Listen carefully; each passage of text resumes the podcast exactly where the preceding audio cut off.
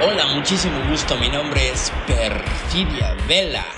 Me apasiona hablar y reflexionar sobre lo que nosotros, la gente real, metida en nuestros avatares, hacemos en materia de sexualidades, relaciones, emociones, identidades, vaya, hasta de los dramas que armamos en el proceso de convertirnos en estas máquinas virtuales que habitan este mundo de ciberseres.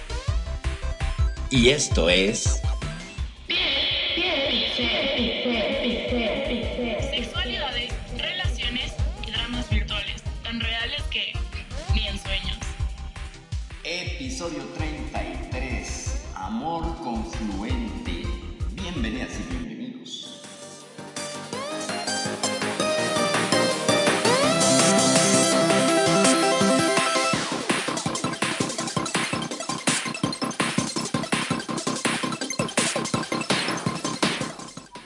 Buenísimas tardes, noches, ¿cómo están?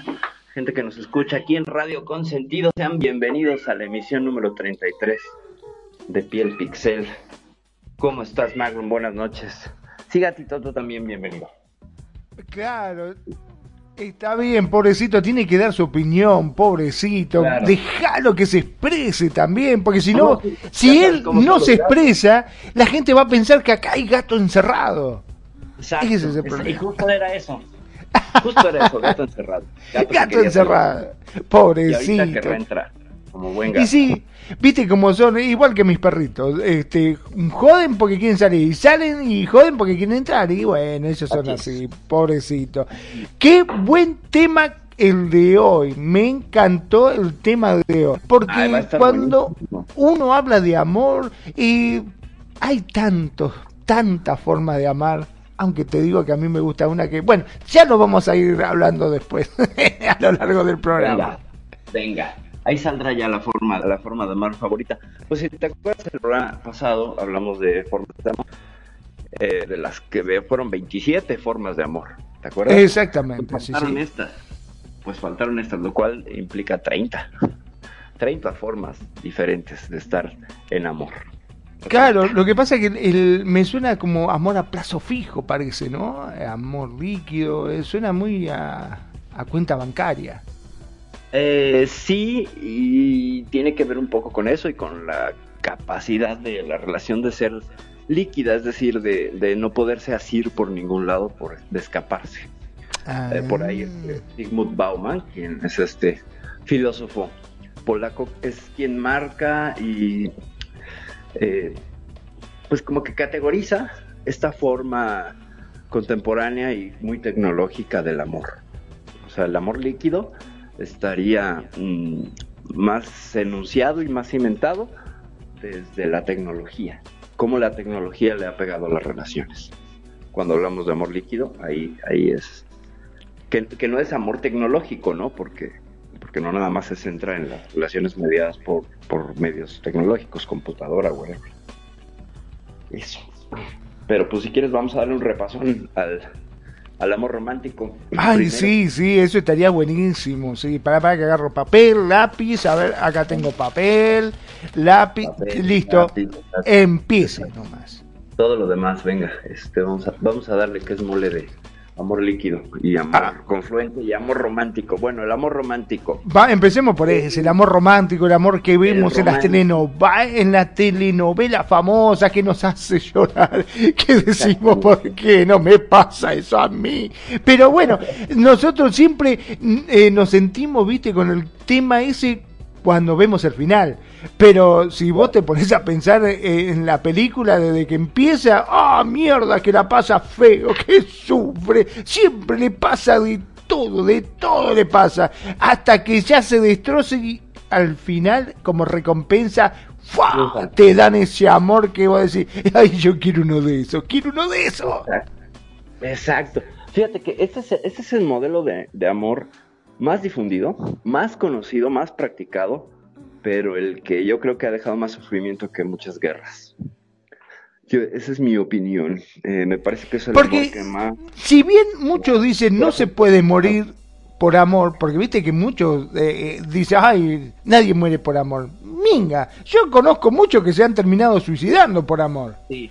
sí hay gente que se suicida y eso tendría que ver con cuestiones neurobiofísicas del corazón roto. Toda la biofísica del corazón roto eh, es muy interesante, porque sí, hay un dolor tremendo y hay un dolor que algunas personas angustia tanto que las lleva a tomar decisiones. Y sabes, te digo una cosa, uno siempre se lo atribuye a gente por ahí adulta, pero son muchos los jóvenes que también se suicidan, ¿eh? Claro, sí, sí, sí, sí, sí, sí. Mira, suicidio y amor está bien para un, para un programa, ¿eh? Estaría bien. Ese y la biofísica, pues lo podemos juntar, la biofísica del corazón roto, ¿no? Hablar del, del, del por qué duele tanto que a veces quieres tomar decisiones tan fuertes. Pero bueno, volviendo a la definición de amor romántico, eh, ¿de dónde viene? El amor romántico viene de justamente, va a sonar a pleonasmo, viene de la, de la, de la idea del romanticismo, romanticismo entendido como, movimiento literario y cultural, ajá, de por ahí de 1830 a 1840. O sea, chequemos desde cuándo viene. O sea, es un, es un modelo un tanto arcaico. ¿Y qué propone? Pues es el amor que propone que llegará alguien maravilloso a mi vida, y por un destello mágico me, el gato querrá entrar, ¿verdad? Muy bien, ya servimos al señor gato que entre, ya entró, muy bien, ya, muy bien, listo. Entonces llegará alguien a mi vida así maullando como este gato, ¿no? Haciendo todo lo posible por, por impactarme. Es ese alguien que me hace sentir especial. Es esa persona especial. Que en ese momento, amor a primera vista. O como decimos en Second Life, amor a primer vista. Entonces, eh, cuando esta persona llega me completa. Cuando me completa, porque yo entro a la relación con esta idea de incompletud, de que necesito a alguien para sentirme completo, completa. Eh, esta persona va a ser una suerte de bastón emocional, de bastón eh, existencial, es en quien me voy a centrar y sentar para poder existir como individuo en una relación y sentirme completo, pues. Y es un amor que promulga varias cosas, como por ejemplo el sacrificio, el amor que se sacrifica, eh, porque está mucho en aras de amor todo lo vence, el amor todo lo puede. Y pues es lo que usan en las películas, es lo que vemos en las películas, en muchas canciones, es un amor de muchísima eh, influencia cultural y que encuentras referentes en todos lados, de cómo el amor tiene que ser este sentir especial y, elevado y elevado todo el tiempo, lo cual es un error porque nada más se centra en... Perdón, ¿no? Te interrumpo solamente para darte un ejemplo. Normalmente cuando me ha tocado ver una película romántica, claro, yo estoy solo, pero eh, me ha tocado ver este tipo de películas con amigos, con parejas, así amigos, y a medida de que van transcurriendo esas cosas, que el tipo se sacrifica por ella, la mujer la mira y dice, eh, mira, mira lo que hace. y el otro le dice, si vos tuviese la mitad de buena de lo que está esta, seguro que lo hago, le dice. Pero terminan siempre peleándose. En cada película que son así de mucho romance, muy romántica, las parejas por lo general siempre terminan discutiendo o habiendo alguna pelea en el medio. Imagínate nada más entonces, lo que pasa es que les confrontará con la realidad, ¿no? Como ya se movieron los modelos del amor. Y entonces, y como cada quien trae su modelo del amor, y, y es que es complejillo, pero vamos a ver si podemos ir desmadejando la madeja, Mira, se pelea la gente cuando mira una película de romance por estos ejemplos que pones claramente. Eh, cuando él generalmente hace un sacrificio, tiene actos de tremenda ternura con ella y todo, pues sí, evidentemente va a reflejar las carencias que tenemos en la relación. Eh, pero no quiero, no quiero dejar esto de carencias en la relación como algo que nos sucede a todos. Eh, van cambiando, las parejas tienen diferentes, el estar en pareja tiene diferentes momentos y etapas. Entonces es muy difícil que un matrimonio que lleva 10 años casados pues, se quieran sentir como cuando se acababan de conocer, que es sumamente difícil. ¿Por qué? Pues porque no hay amor eh, químico. Entonces el, el gran pecado, creo yo, del amor romántico es que no te aclara que el amor químico que sientes, ese subidón maravilloso, wow, de enamoramiento, de limeranza, se va a acabar. ¿Por qué? Pues porque, bueno, viene este modelo de 1800 y cacho. Y pues el que vino, lo que vino a, tirar un poco esta idea fueron todas las investigaciones en los 80s de la química del amor. Cuando empezamos a hurgar que en nuestro cerebro había una serie de respuestas químicas en el momento de enamorarnos y que además tenían fecha de caducidad, cambió todo el paradigma. Todo el paradigma vino a cambiar. ¿Por qué? Pues porque finalmente nos dimos cuenta como especie que nos enamoramos temporalmente y que el paradigma pretendía un para siempre. Entonces ahí ya había una disonancia cognitiva y pues todo el mundo a sufrir. Una de tantas formas de sufrir que propone el amor romántico es esta, que si el amor no es para siempre, entonces no era amor, ¿no? Que si la relación que tú esperabas que durara todo el tiempo, eh, pues acabó a los tres meses, o a los cuatro, o a los seis. Entonces, eso es pues, producto de, sufrimiento emocional, desde la misma propuesta de la relación en la que me meto. Claro, eh, perdón, ¿no? Pero yo creo que eh, los seres humanos tendemos siempre a querer que las cosas buenas sean infinitas. Y verdaderamente, a lo largo del tiempo, nos damos cuenta que no es así. Nadie tiene la felicidad infinita. Nadie puede tener un, el orgasmo perpetuo. O sea, poder estar por los siglos de los siglos teniendo esa sensación, porque hasta hay más, sería contraproducente, porque es como tener una erección por mucho tiempo, te, te, termina matando. O sea, todo... Sí, claro Claro, todo lo que se prolonga a través del tiempo termina siendo malo en cierta forma. Por eso creo que la misma naturaleza, o no sé si, como dicen que la naturaleza es sabia, hace de que sean solamente fragmentos los que podemos vivir. Y cuando no tenemos esa sensación, o ese fragmento, o esa cosa que nos enamoró en ese momento, es como que, yo siempre lo pongo de ejemplo, ¿no? Tenía una pareja de amigos en la cual el tipo era feo, era feo, como una patada en la tarlipe. Horrible, chavo. Yo no sé qué carajo le había visto, pero ella estaba todo enamorado y lo quería. decir, ay, pero mira esa verruga que tiene. Ay, qué lindo, lo hace tan especial. Mira esa verruguita chiquitita. Pero mira la nariz que tiene. Sí, pero esa naricita es, es exótico, qué sé yo. Bueno, eso al principio. Después, cuando fue pasando el tiempo, ya te voy a mirar esa verruga que tenés, el narigón de miércoles, eso es horrible. Le veía todos los defectos, viste, que al comienzo eran cualidades, después pasaron a ser automáticamente defectos con el tiempo.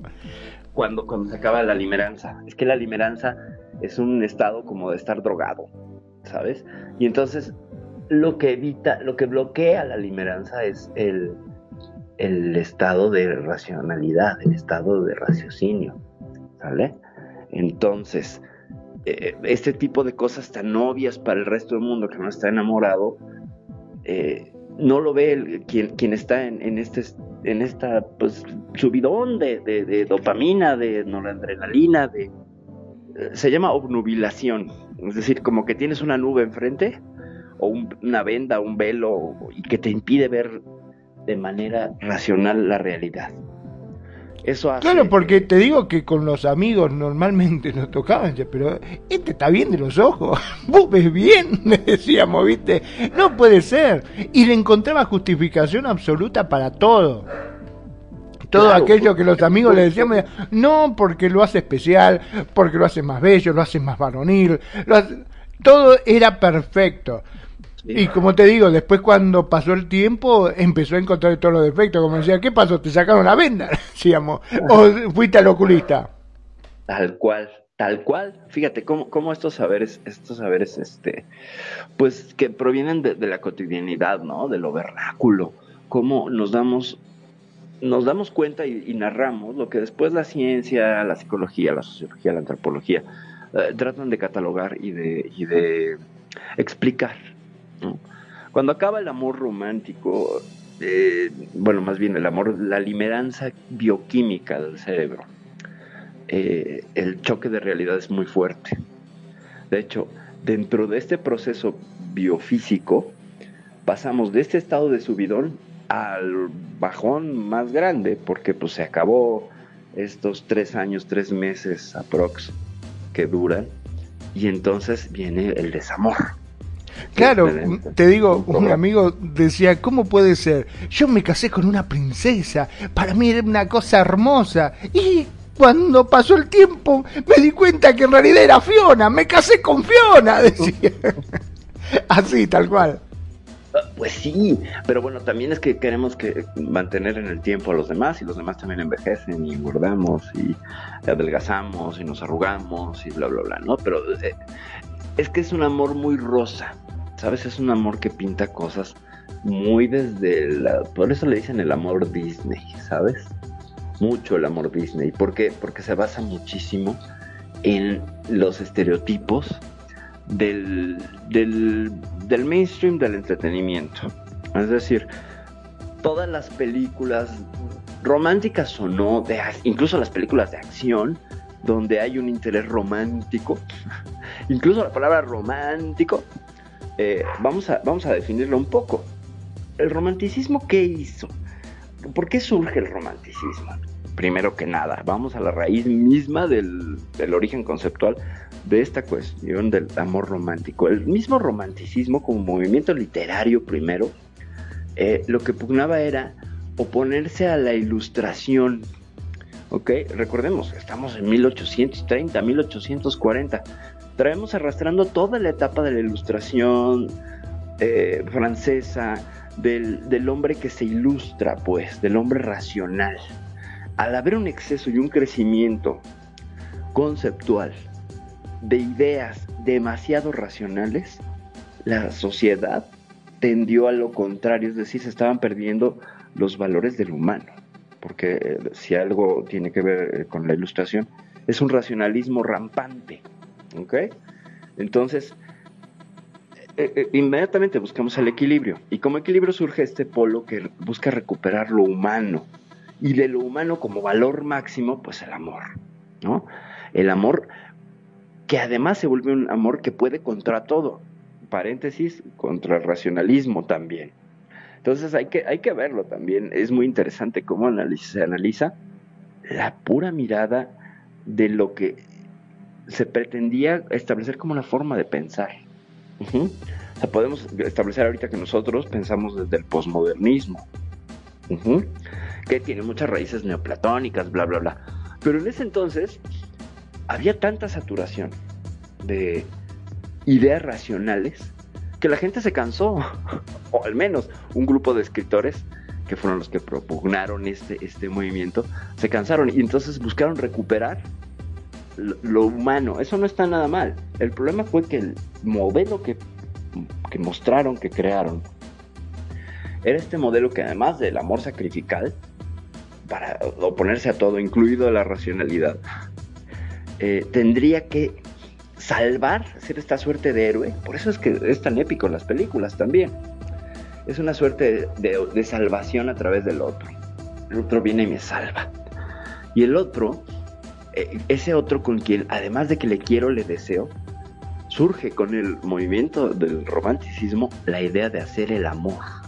No sé si lo sabías, pero la idea de hacer el amor viene de ahí.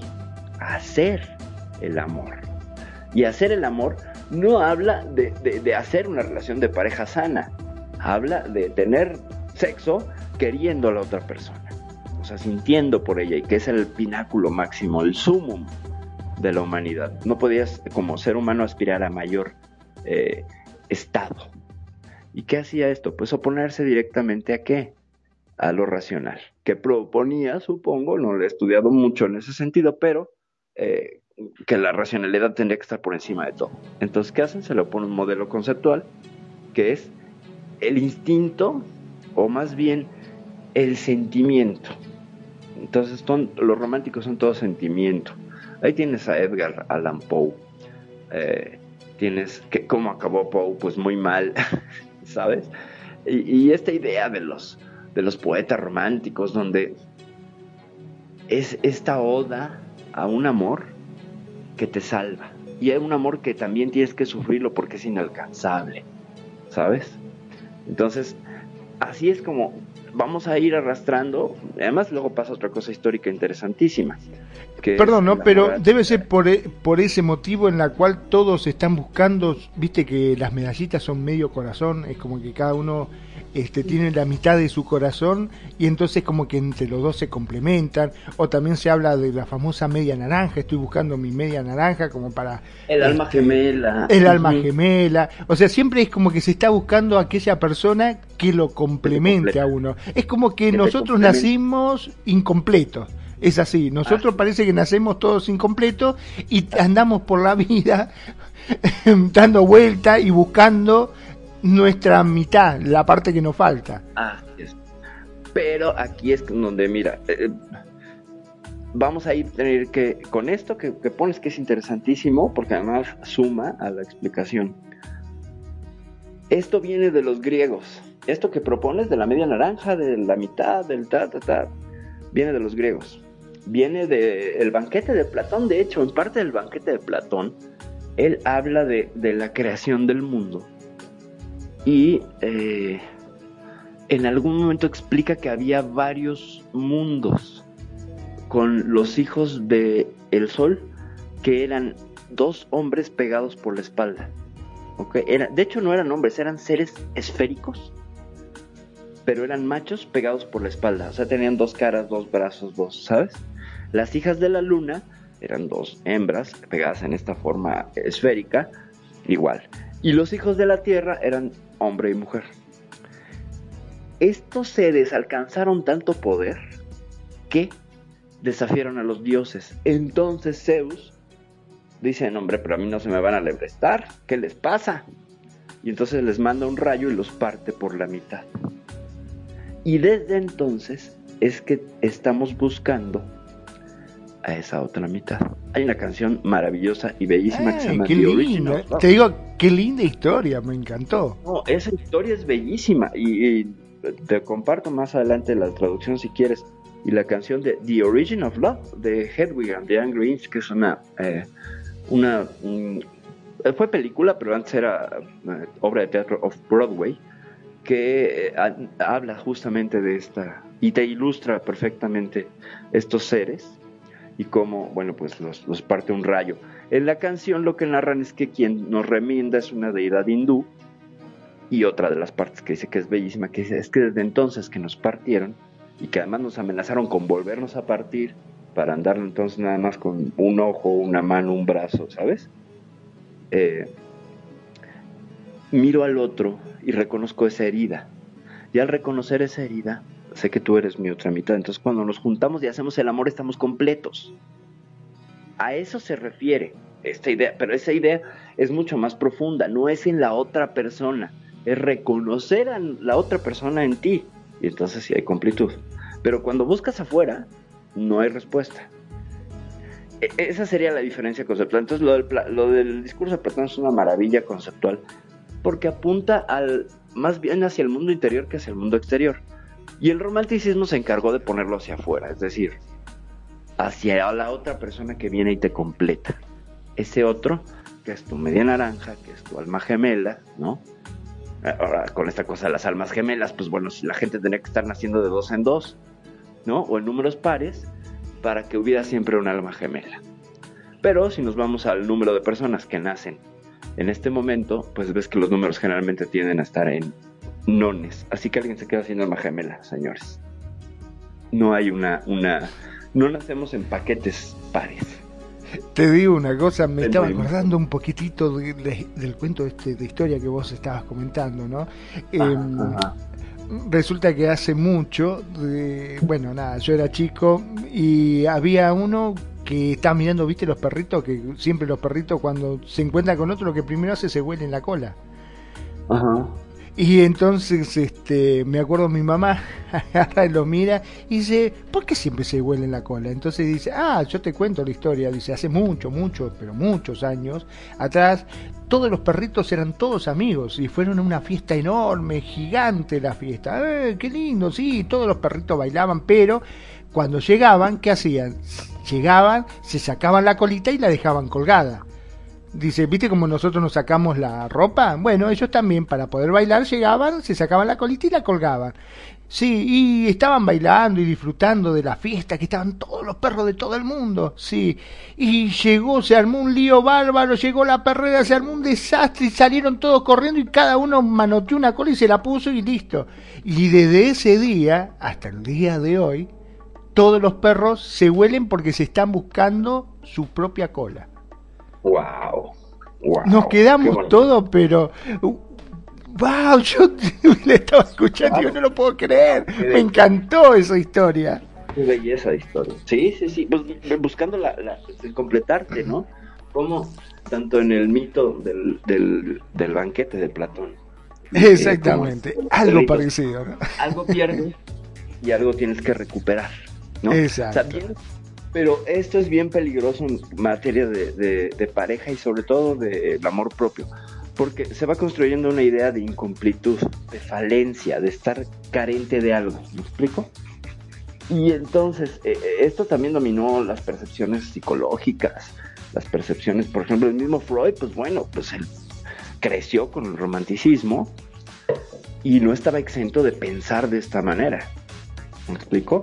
Entonces, mucho de la teoría del psicoanálisis es, tú vienes por default mal, tú vienes fallido de fábrica. Tú vienes con problemas de la fábrica y estás mal. Y tienes que buscar y hacer por estar bien. ¿Me explico? claro, o sea, en pocas palabras, vos no podés estar solo porque si estás solo estás incompleto, te falta algo. Exacto, exacto. Por eso también la idea y mucho de, lo que utilizan los activistas de, de la soltería es que han pintado la soltería como un estado de incompletud cuando es todo lo contrario. Alguien que puede estar soltero y bien consigo mismo tiene un amor propio más fuerte. El que no puede estar sin estar en pareja estaría presentando problemas emocionales y psicológicos. Fíjate cómo ha cambiado la mirada, cómo, cómo se ha dado la vuelta. Pero eso es porque hemos indagado y porque hemos estudiado y porque nos hemos dado cuenta y hemos recuperado muchos saberes antiguos. Ojo, hay muchos saberes antiguos que ya habían el hombre ya había descubierto la respuesta con el asunto de la pareja. Pero no fueron modelos que prevalecieron o que se difundieron, tanto como el romanticismo. Lo que pasa es que el romanticismo, además, en el siglo XX, pues vendía boletos del cine, vendía canciones. Este sentirte incompleto, eh, este sentirte en falta y buscando a alguien y todo, te da la esperanza de seguir soñando. Y entonces se vuelve un poco como la revolución, ¿sabes? Ya viene la revolución, ya viene la revolución, la revolución nunca llega.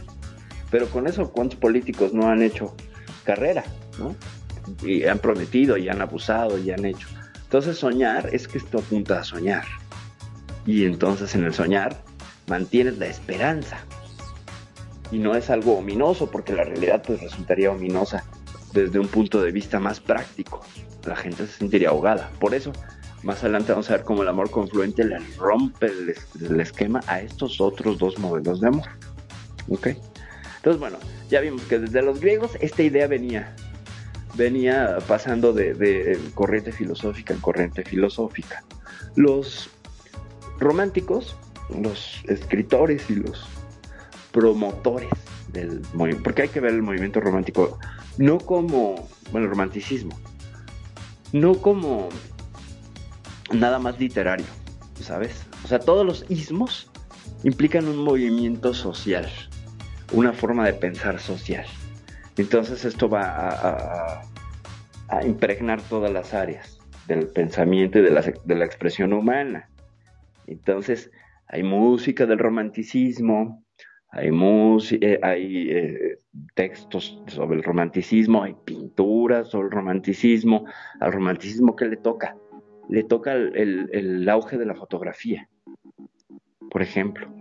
Y entonces todo el negocio de vender las fotos de pareja.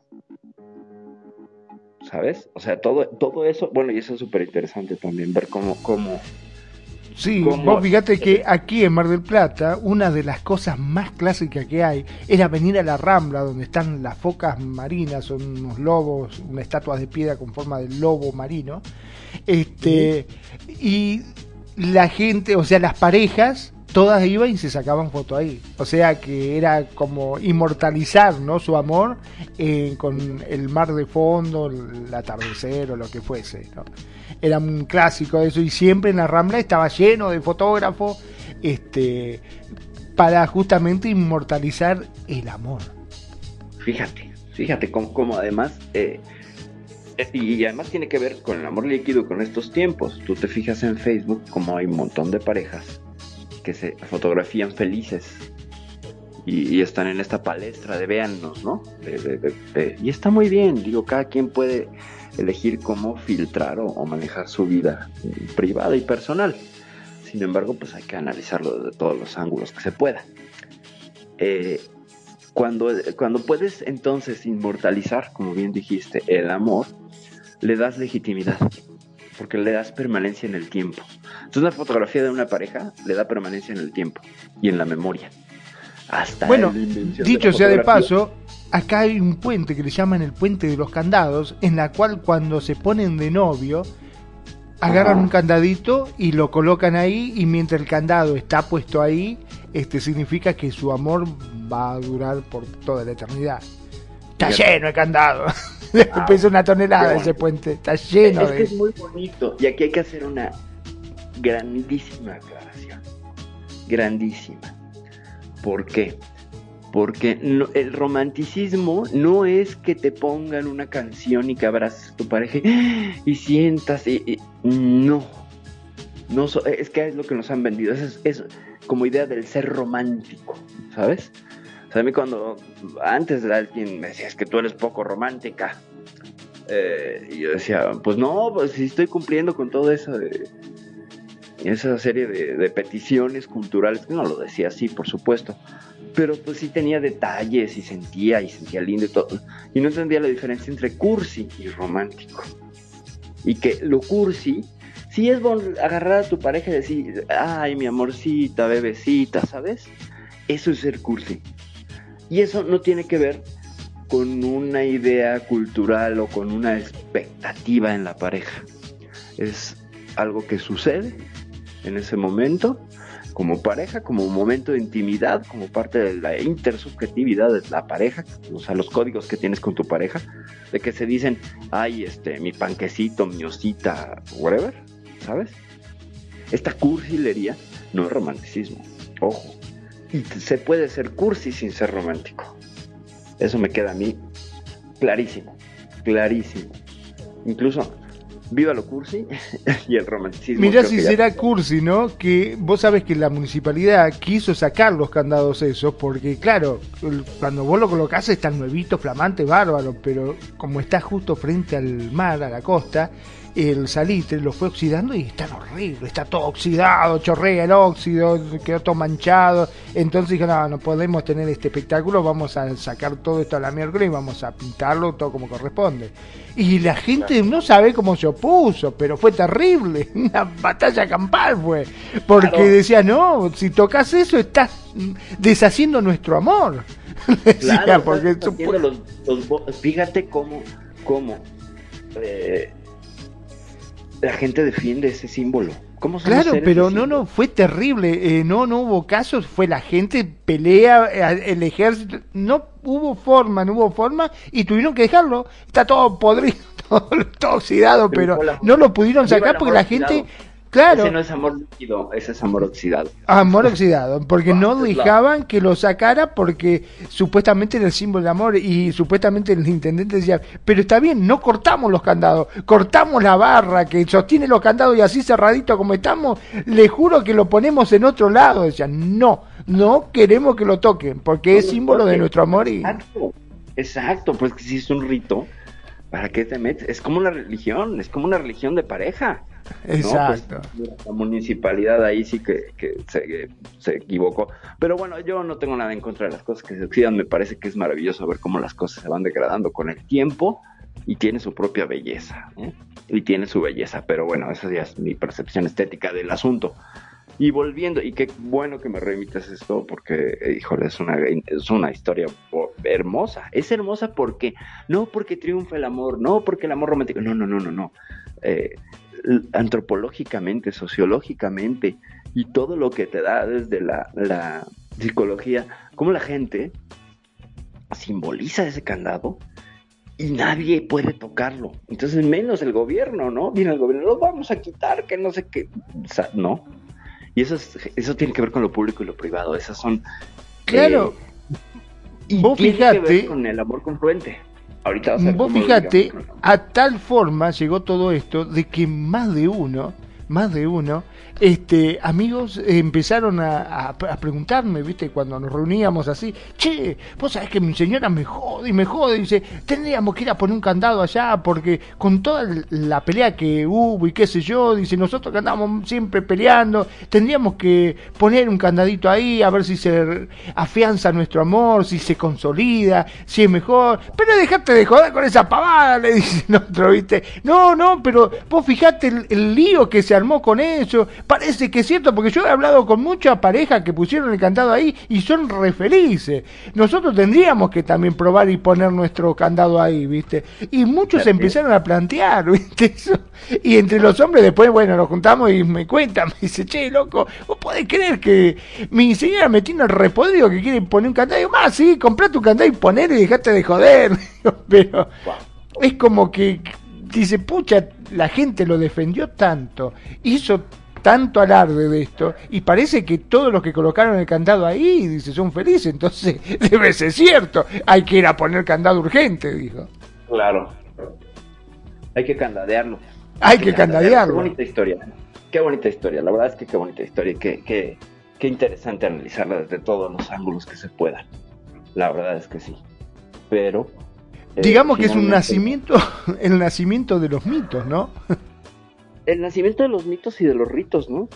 Porque esto es mito y rito a la vez. Eh, debe, debe de estar. Es que eh, debe de estar sustentado en que alguien puso un candado y le fue muy bien. ¿No? Eso creo que, que, que Sí, sí, imagino que... marcó una pauta interesantísima. Sí, Pero sí, bueno. porque, bueno, qué sé yo. Eh, acá también Eh. tenemos la gruta de los pañuelos, por ejemplo, hay una virgen que apareció en una piedra y entonces van, uno ató un pañuelo y ahora hay kilómetros y kilómetros de pañuelo atado, todos vienen a dejar su pañuelo, que con la lluvia se pudre, un olor a podrido, es un asco eso, pero bueno, es así.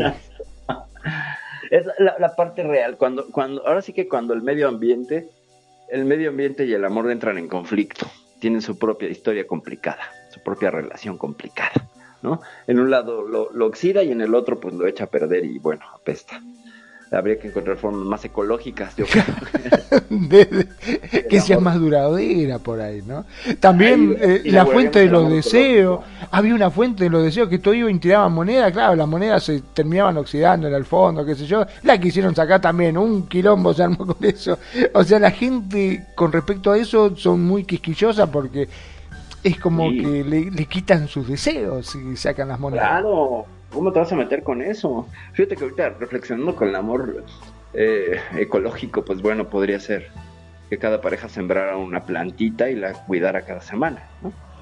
Y que eso hablaría de su amor y remitiría esta idea de que el amor se tiene que regar todos los días, que eso parece está bueno, eh, te digo que ese está muy buena esa idea.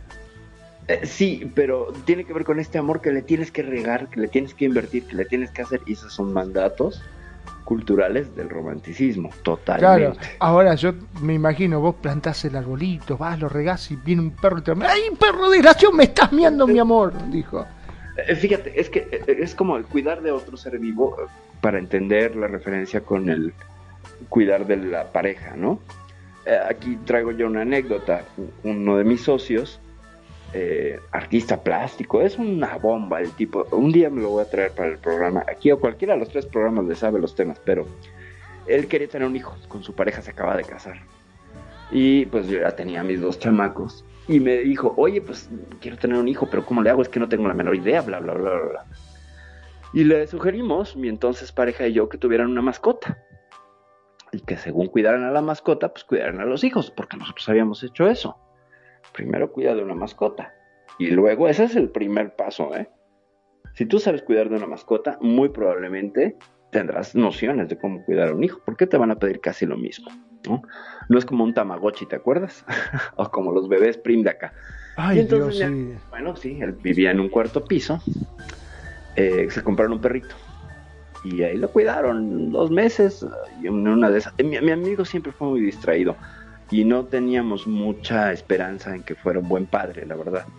Era alguien muy centrado en sí mismo. Es alguien muy centrado en sí mismo. Pero resulta que el perro se les cayó del cuarto piso. Y se mató Wow. desgraciadamente. Entonces, cuando pasa esto me río, no por que me dé alegría, no, por supuesto que no. Pero lo que lo hace, pues, ciertamente gracioso es que él tenía muchas ganas de tener un hijo y que después se le quitaron, pero así. Se dio cuenta que como cuidador de mascotas, pues, pues no la hizo y que como papá también iba a tener varios problemas en la vida. Y afortunadamente pues desistieron de esa idea. Porque también la esposa era como ella era locutora de televisión. Es y, muy ocupados los dos entonces el pronóstico era pues no tienen tiempo cómo van a tener tiempo para cuidar un hijo no y, no estaban dispuestos a ceder el tiempo hacia hacia un, cuidado entonces pues eh, la, la muerte de la mascota evidenció que no estaban capacitados para criar a otra criatura pero bueno, cierro, cierro el paréntesis del perro volador, que es muy triste. Que es muy triste. En paz descanse. Creo que se llamaba Servando. Pero bueno. Eh, volviendo al, amor romántico. La, la idea es el más difundido. Hay, hay quien lo define como el amor del ego, el amor de la posesión. Porque también es algo que tiene que tener, ¿no? Tienes que ser mía. Nadie te puede mirar tú no puedes mirar a nadie, yo no voy, yo te voy a ser fiel. eh, entramos al- en, el punto más álgido y complicado de todas las relaciones, la fidelidad y el amor romántico. Y el mismo romanticismo se encargaron de crear la figura de la infidelidad como un drama, un verdadero drama. Lo podemos ver incluso esto antes del amor, del romanticismo, o el modelo del amor del romanticismo, eh, con Shakespeare. Por ejemplo, Otelo. Otelo es este amante celoso que mata por amor, ¿no? que mata por celos. O Romeo y Julieta, ¿no? donde el amor sacrificial, este, este amor que se tiene que oponer a la familia, y la realización del amor es, pues, ustedes no nos pueden controlar y nosotros nos vamos a amar incluso más allá de la muerte, pero para ello tenemos que morirnos primero. Y entonces, pues, hacen lo que hacen, tanto Romeo como Julieta. De hecho, existe el síndrome de Romeo y Julieta actualmente, que es cuando estas parejas jóvenes, por ejemplo, que no les gusta, el- el- que la familia opina que tu pareja no me gusta, bueno, cuando hay síndrome de Romeo y Julieta se oponen, porque en la medida que la, familia se oponga, ellos le dan combustible a la relación y eso hace que estén juntos. Cuando la familia acepta, se acabó la relación. Es muy curioso, pero existe ese síndrome de Romeo y Julieta actualmente y pues, sobre todo en jóvenes. Es muy, muy, muy notorio en jóvenes. Entonces, bueno, eso con el amor romántico. Vamos a ver rápido el amor líquido, ¿te parece, mi querido Magnum? Para darle ya la siguiente hora al puro amor Buenísimo. profundo. Sí, sí, sí, sí, sí, por supuesto, sí, sí. Bueno, con el amor líquido, y este es muy rápido, es el amor tecnológico, es el amor eh, que tiene que ver con qué. Con que pues está tan sencillo conseguir pareja que pues me bajo Tinder, me bajo Badoo, me bajo cualquier aplicación de pareja, me oferto, me tomo una foto donde me vea medianamente bien y me oferto, entro al mercado relacional. Ahora hay que tener cuidado con los filtros, ¿no? Porque hay tantos filtros que uno se puede ver, pero wow, ¿qué vos decís? Te mirás la foto y dices, mierda, ¿quién carajo es este? Ah, no, soy yo ese. Oh, wow, qué bueno que estoy, dijo. Exacto. ¿Y, y qué ha hecho? Pues la cultura del selfie, ¿no? La cultura del selfie, que eh, fíjate cómo tiene que ver también con la fotografía, pero aquí es la autofotografía, ¿no? La que te va a permitir, pues, ponerte en este mercado relacional y tener un valor mayor o una mayor posibilidad de, de- conquistas o de ligues o contactos. Y entonces, ¿qué pasa? Como estás solo a un clic, igual en Facebook, estás a un clic. Y como nos hemos puesto en, al ojo de todo mundo, eh, a alguien le vas a gustar. A alguien. A alguien le parecerás la persona más increíble del mundo. La más guapa. O alguien te parecerá Claro, la persona. mi mamá siempre decía que siempre hay un roto para un descosido. Escogido y una media susa para un pie podrido. Así decía la frase completa, ¿no? Así. Así es la, así es la frase. Sí, siempre hay un roto para un descosido y una media sucia para un pie podrido. Lo cual suena horrible. Pero bueno, sobre todo para describir a una persona que, que se encuentra con su otra mitad, comillas, ¿no? Comillas, comillas. Pero bueno. Ahora, es muy fácil. Tú le das clic a alguien y le das me gusta, like, corazón, eh, retweet, whatever. Y, y entonces tienes un feedback, ¿no? Si te regresa el, comentario y entonces ya conoces y te puedes y puedes trascender de esa eh, eh, plataforma a otra que es cada vez más íntima. Si te fijas, es una es un paso de lo público que serían Tinder, Badoo, Facebook, a lo privado sería eh, no bueno quitaría Facebook porque Facebook estaría entre lo público y lo privado a tu WhatsApp o a tu Telegram, ¿no? Y entonces ya tienes una comunicación directa con esta persona. Y ya puedes hacer videollamadas y bla, bla, bla, y mandar el pack. Y, y todo esto eh, tiene que ver con este amor fugaz, con este amor que se vincula desde la mera practicidad, pero muy descarnada. Es decir, si no me funciona, next. Si no estoy bien contigo, next. Si no la llevo bien contigo, a lo que sigue, sin cerrar la relación, sin eh, tener un buen cierre, sin tener un, un, una conclusión del vínculo. Eh, pero a veces se quedan solo online, ¿eh? o sea, hay mucha gente que, liga y que se gustan y que el online están muy bien y que dicen, bueno, vamos a andar, no sé, recuerdo a Second Life, y luego ya terminan. Y entonces empiezan a hacer ghosting que ya lo vimos, el ghosting, ¿te acuerdas? Este, este desaparecer, ¿no? Hacerse el fantasma. El ghosting, el moonwalking, este, el gaslighting, tienen que ver con, con, bueno, el gaslighting no tanto porque eso es convencer al otro y hay que estar en presencia para poder hacer esos juegos manipuladores, pero el amor líquido lo que, lo que muestra básicamente Bauman es estamos en unos tiempos donde es tan fácil acceder al otro como olvidarse de él. ¿Por qué? Porque la oferta sigue y la oferta es abierta. Vuelve a pasar lo que pasa con la pornografía.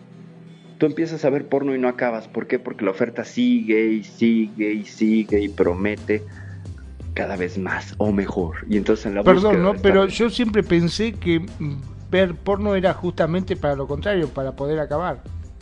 Ah, exacto, pero bueno, ojalá, pero dada la oferta, pues no siempre es que se puede acabar, ¿me explico? O sea, ¿a qué me refiero con esto? Que en la búsqueda de la recompensa siempre buscamos más y esa enganche con la búsqueda de la recompensa, la, la, la excitación anticipatoria de que vas a obtener la respuesta la recompensa, esa es el madrazo de adrenalina, perdón por la palabra, que nos mantiene enganchados a la porno, a relaciones a- eh, con- conflictivas, adictivas, bla, bla, bla. ¿no? Y entonces, eh, lo que tiene es que no se acaba. Bueno, y, los conflictos que genera, ¿sabes la cantidad de amigos que Claro. tengo que se han peleado con la mujer a muerte porque lo enganchó mirando porno y dice, ah, me estás engañando. Dice, pero es una película, ¿qué tiene que ver? Estoy, no, claro, si estás mirando eso me estás engañando. Bueno, sin palabras. Eh, es muy común, es muy común el, el- la porno o las la contemplación del otro, medios digitales o impresos, como una muestra de, de infidelidad. Lo cual pues, eh, abriría una nueva categoría en las relaciones, que sería hasta dónde eh, puedes ver y qué se vale y qué no. Lo, es complicado porque todas las parejas, por ejemplo, hombres y mujeres les gustan cantantes y actores que no son su pareja. Todos tenemos sueños húmedos o no con gente de la farándula que no son nuestra pareja, pero que nos encantan y que nos llenan el ojo. Y eso Bueno, no significa que Y esa es la mayor pelea, ¿no? Porque eh, ella supuestamente lo acusa de que él se excita con otro y que le está engañando porque mira porno. Y él le contesta y dice, pero a vos no te gusta Arjona. Y yo no te digo nada. Dice, sí, pero yo lo escucho, no miro porno. Son dos cosas distintas, dice. Y ahí está la pelea. Entonces, claro, me preguntan, che, ¿es infidelidad mirar porno? ¿Es ser infiel? ¿Es engañar a tu pareja? Mm, no, yo diría que no. Eh, depende del acuerdo de pareja. Y ya hablamos de acuerdos y desacuerdos de pareja alguna vez, ¿te acuerdas? Creo que en el episodio 24. Sí. Eh, son los acuerdos que nunca hacemos y lo dejamos tácito. Dejamos las cosas como tácitas, es decir, eh, lo no hablado, lo damos por sentado, ¿ok? Entonces, cuando empezamos una relación de pareja, no nos sentamos, ¿por qué? Porque, ojo, gente, estamos en esta cosa que no permite racionalidad, se llama amor delimeranza y amor químico. Entonces es difícil hacer acuerdos en ese momento. Después viene el desamor y luego ya viene el amor real, el amor maduro, el amor que, que, que, que, ya vio a la persona y que ya entiende que le huelen los pies, que le apesta la boca, que tiene un granito, que está calvo, que está panzón, pero le gusta estar con esa persona. Entonces, eh, ideal sería poder hacer acuerdos de pareja cuando estamos en ese estado de drogadicción absoluta por la dopamina. Entonces, como no hacemos acuerdos y dejamos pasar y postergamos, tenemos este factor de postergación una y otra y otra vez y desidia y no lo hacemos, pues empieza a surgir una serie de cosas como, por ejemplo, si está mirando porno, pues yo lo considero como que entonces no me desea y puede desear otros cuerpos. Y eso ya no me gusta. Entonces, ¿el trabajo dónde está? Eh, yo no digo que sea infidelidad por lo siguiente. Bueno, más bien digo que no es infidelidad por lo siguiente. Eh, todos somos boyers, ¿ok? Todos, todos. Nos excitamos, ¿por qué? Por el mirar y ser espectadores de algo. De unos senos, de un rostro, de unas pompas del paquete de tu hombre, etc. Y de otros, y de otros que la cultura te pone allí. Entonces la, la pornografía es estos otros que están allí en la cultura y que justo pertenecen a una parte no muy explorada o no muy enunciada como eh, lo que son las prácticas onánicas o bien de autoerotismo o bien de que ya no está en autoerotismo el porno de masturbación entonces, mucha gente piensa que como la, alguien se masturba, eh, no está teniendo sexo con la pareja y entonces no le quiere. Y entonces desde ahí me está rechazando, desde ahí ya no me mira, ya no me desea, porque siente la persona que estar en pareja es ser también un proveedor sexual. Y como fuerza, y tienes que ser mi proveedor sexual, y tienes que estar como proveedor sexual. No, no siempre. No siempre, me parece que no y me parece que no es infidelidad. Si se hubiera acordado, oye, no puedes ver porno porque para mí eso es fidelidad, ¿estás de acuerdo? Mm, bueno, sí, entonces ya están rompiendo un acuerdo.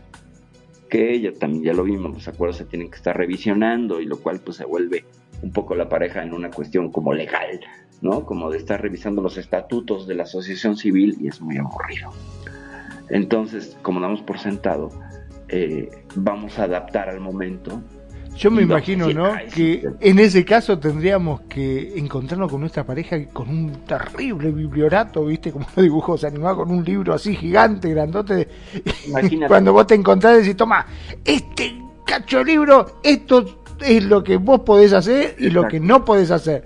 Toma, y que la otra te dé su librazo y estar, no sé, leyéndolo por lo menos meses hasta que termine de leerlo y después de, bueno, sí, lo leí todo y estoy de acuerdo. Y ahí le la De alguna manera acabas de ilustrar lo que es el conocer a la pareja, es conocer ese gran libro que trae de sus sí y sus nos y de sus vinculaciones en pareja. Eh, yo lo que veo es muy claro. La, en la medida que tú pones límites, digo, está muy bien, pero empiezas un modelo condicionado de amor. Y conceptualmente pues no hay mucho a dónde hacerse, estás condicionando el amor. Aunque sea una práctica sana, hay que estar conscientes. Está condicionando el amor, porque no está respetando la libertad individual del otro. ¿Me explico? Y, y luego entonces no está entendiendo al otro como un ser que tiene esta capacidad y va a ejercer su libertad sí o sí, porque nosotros también ejercemos la libertad sí o sí. Lo que no nos gusta es que nos lo hagan. Nos gusta hacerlo, claro, pero que no lo hagan, no, por supuesto. Entonces en la relación de pareja vas a ver cómo está esta suerte de hipocresía relacional, donde pues yo, y a lo mejor lo hice, pero no dejo que mi pareja lo haga, lo cual es inseguridad y miedo, ¿sabes? Entonces, eh, yo creo que no hay infidelidad, porque pues finalmente, a ver, ¿cuántos de esos actores porno o actrices porno van a acceder a estar con tu pareja? ¿No? O sea, ninguno. Porque pues primero es un trabajo, están eh, seleccionados por un casting y si se ven que son personas hermosas, con personas hermosas y que duran 40 minutos en el coito y nunca sudan y bla, bla, porque está editado, ¿no? Y pues porque es difícil, difícil, digo, los hay, hay fans de, de actrices porno que van y les piden sus autógrafos en las convenciones y todo, bueno, cuando había, pero supongo que ahora en OnlyFans, que es esta plataforma tan, tan popular para, para obtener pornografía softcore de parte de gente que ya no son actrices porno directamente, sino pues bueno, este, influencers, vamos a ponerlo entre comillas. Perdón, eh, noticia de último momento que lo he dado en un programa al aire, en la cual OnlyFans ese este, supuestamente ya eh, prohíbe la pornografía. Sí, prohíbe la pornografía y fíjate que la semana pasada estaba leyendo justo sobre la prohibición de la pornografía y todos los vericuetos, eh, por eso dije softcore, eh, o sea, no es porno, es más bien este, ahí como lo que vende... Erótico, digamos. Playboy, Playboy, Playboy vende estos, ahí tiene una palabra, tiene una palabra, ahorita te lo, ahorita me acuerdo, pero es para describir este set de fotos que sin tener una vinculación pornográfica gráfica y evidente, vende erotismo. Pero un erotismo eh, manipuladón porque es picante y bla bla bla. Y eso ha vendido un montón de cosas. Entonces, OnlyFans lo que dijo fue prohibir porno pero pues no estableció perfectamente eh, qué es porno no porque un desnudo no es porno. Perdón. Un desnudo no es pornografía. Eh, alguien masturbándose sí es pornografía por ejemplo. Esa es la diferencia.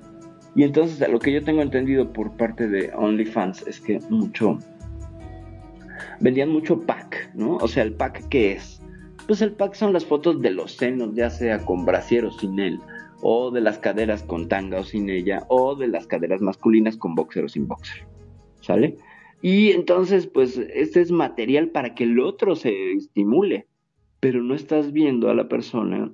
Eh, debe haberlos, packs de mujeres eh, dedeándose y de hombres masturbándose, sin duda. Pero creo que no es la generalidad. Es el, aquí, aquí se le dice mercado de los pelos, ¿sabes? O sea, todas las fotos eh, de partes íntimas, ah, lo cual me remite a una historia muy buena de los principios de Internet. Eh, había una, una mujer que hizo un experimento, subió unas fotos de sus tetas a uno de estos primeros sitios de citas y obtuvo como ocho propuestas de matrimonio a las tetas. Y el, artículo que ella escribía iba un poco sobre esta línea, que bueno, pues nos hemos vuelto parcialistas. Y, ciertamente somos seres parcialistas en, en cuanto a un fetichismo del otro. Y, Ahora te digo, ¿no? Nada más se quería casar por esas tetas, nada más. O sea, sin importar el resto del cuerpo. Sí, con las tetas le propusieron matrimonio. E, es increíble, pero sucedió. ¿Sí? Entonces, volviendo, ¿cuál infidelidad? A ver, no, no puede haberla. Este, eh, habría que definir primero infidelidad, ¿no? Acuerdo de pareja, bla, bla, bla. Eh, yo creo que sería un... Pero es que ni siquiera se está compartiendo sexualmente con otra persona, está mirando hacia otro lado. Y yo lo pondría eso dentro del la, del espacio del autocuidado. Y esto puede sonar muy contraintuitivo y puede sonar muy, eh, no sé, este, provocador, pero pues es autocuidado finalmente. O sea, si tú buscas cualquier plataforma o cualquier forma de estimularte para tener fantasías, para el organismo, para el, eh, el autorotismo, pues, eh, me parece que es válido. Creo que es parte de la función que cumple la pornografía. Bueno, pero yo creo que el problema, ¿no? Por lo que me manifestaba este muchacho, era que supuestamente la mujer le hacía reclamo porque dice, seguramente cuando estamos teniendo relación, en vez de estar eh, pensando y concentrado y, sintiéndome a mí, estás pensando en ella, en la actriz que vos viste. ¿Entendés? Ok, ok, sí, pero es, es que, mira, me tocó a mí un caso real, ¿eh? este, escuchar una pareja que terminó por ese asunto.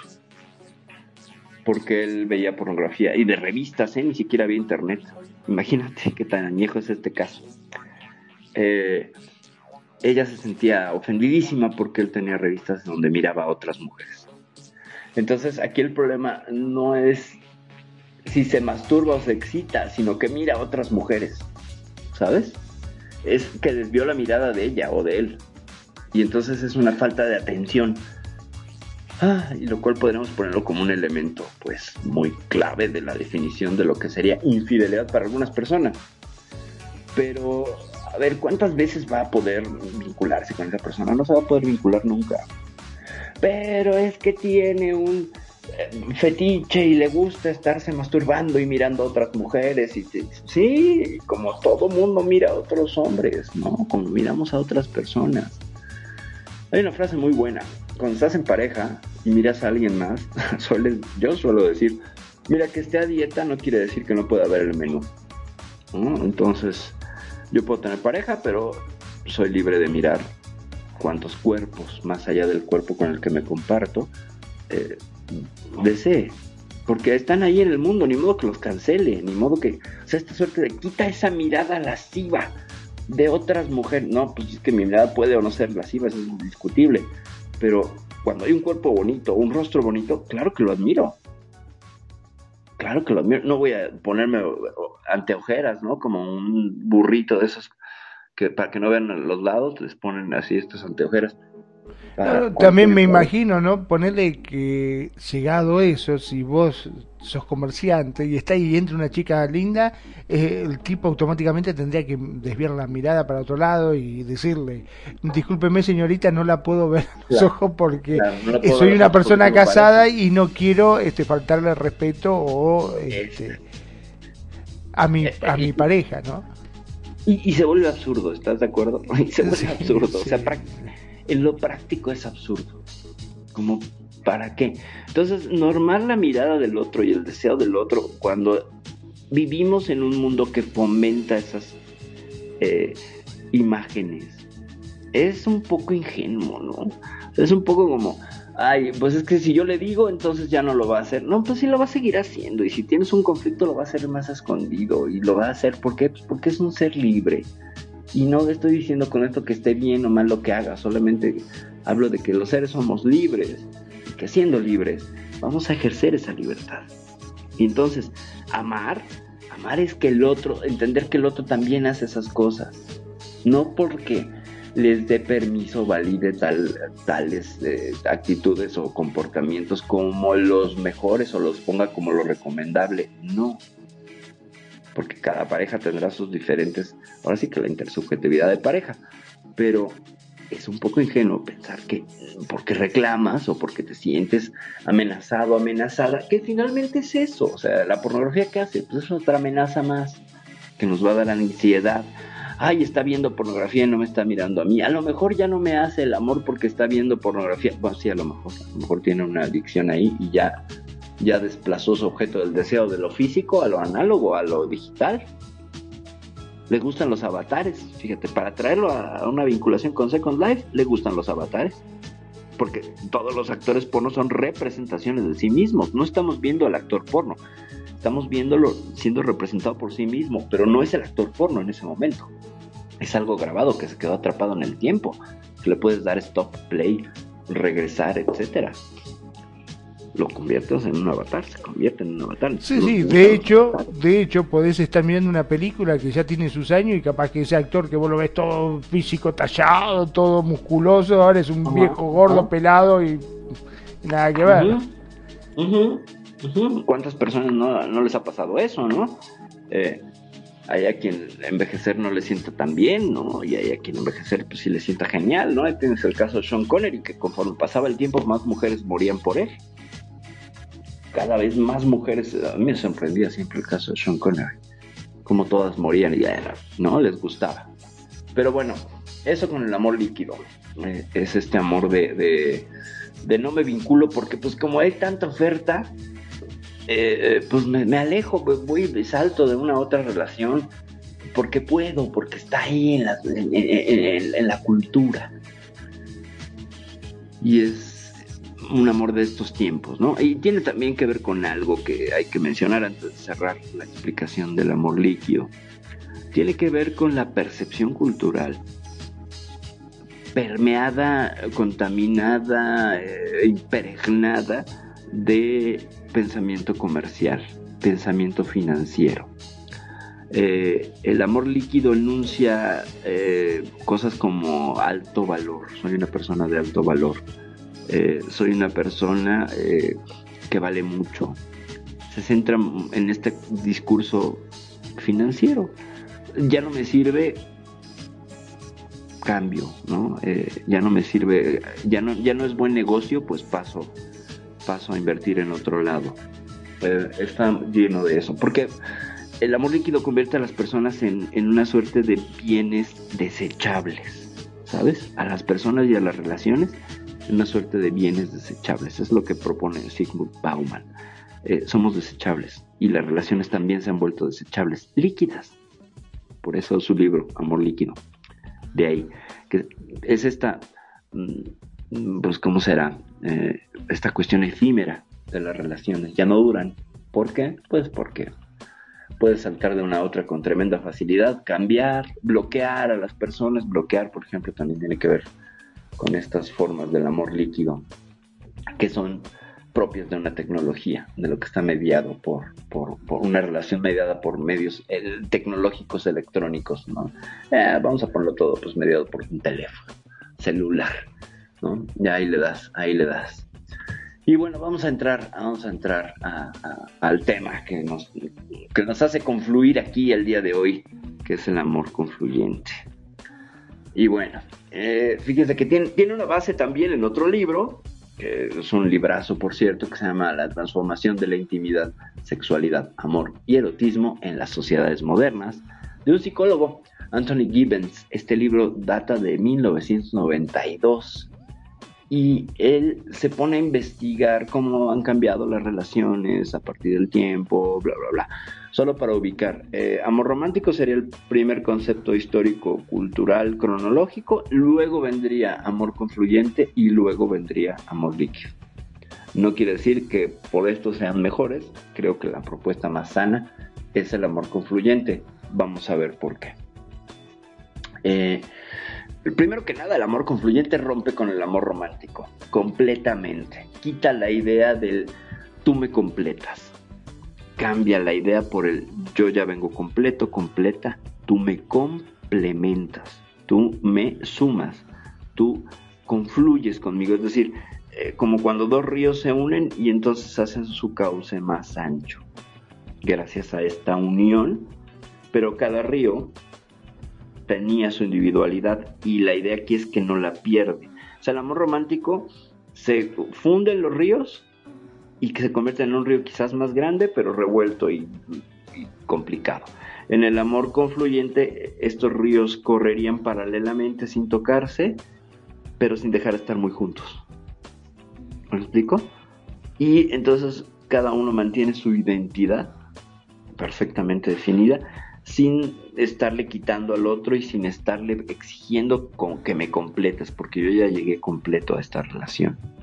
Eso, ese es el cambio de paradigma más grande que hay con el amor confluyente. Son dos personas que están eh, satisfechos emocional y sexualmente eh, y que se enfocan en, el afecto cotidiano del día a día y en el equilibrio, no en la reciprocidad. Faltó decir que mucho del amor romántico cree en la reciprocidad. Es más, te doy un beso, espero un beso. Te digo te amo, espero que me digas me amas.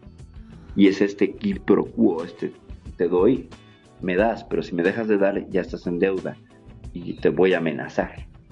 ¿Ok? Entonces, te voy a amenazar con una suerte de, manipulaciones emocionales. Con el amor confluyente no, el amor confluyente no amenaza.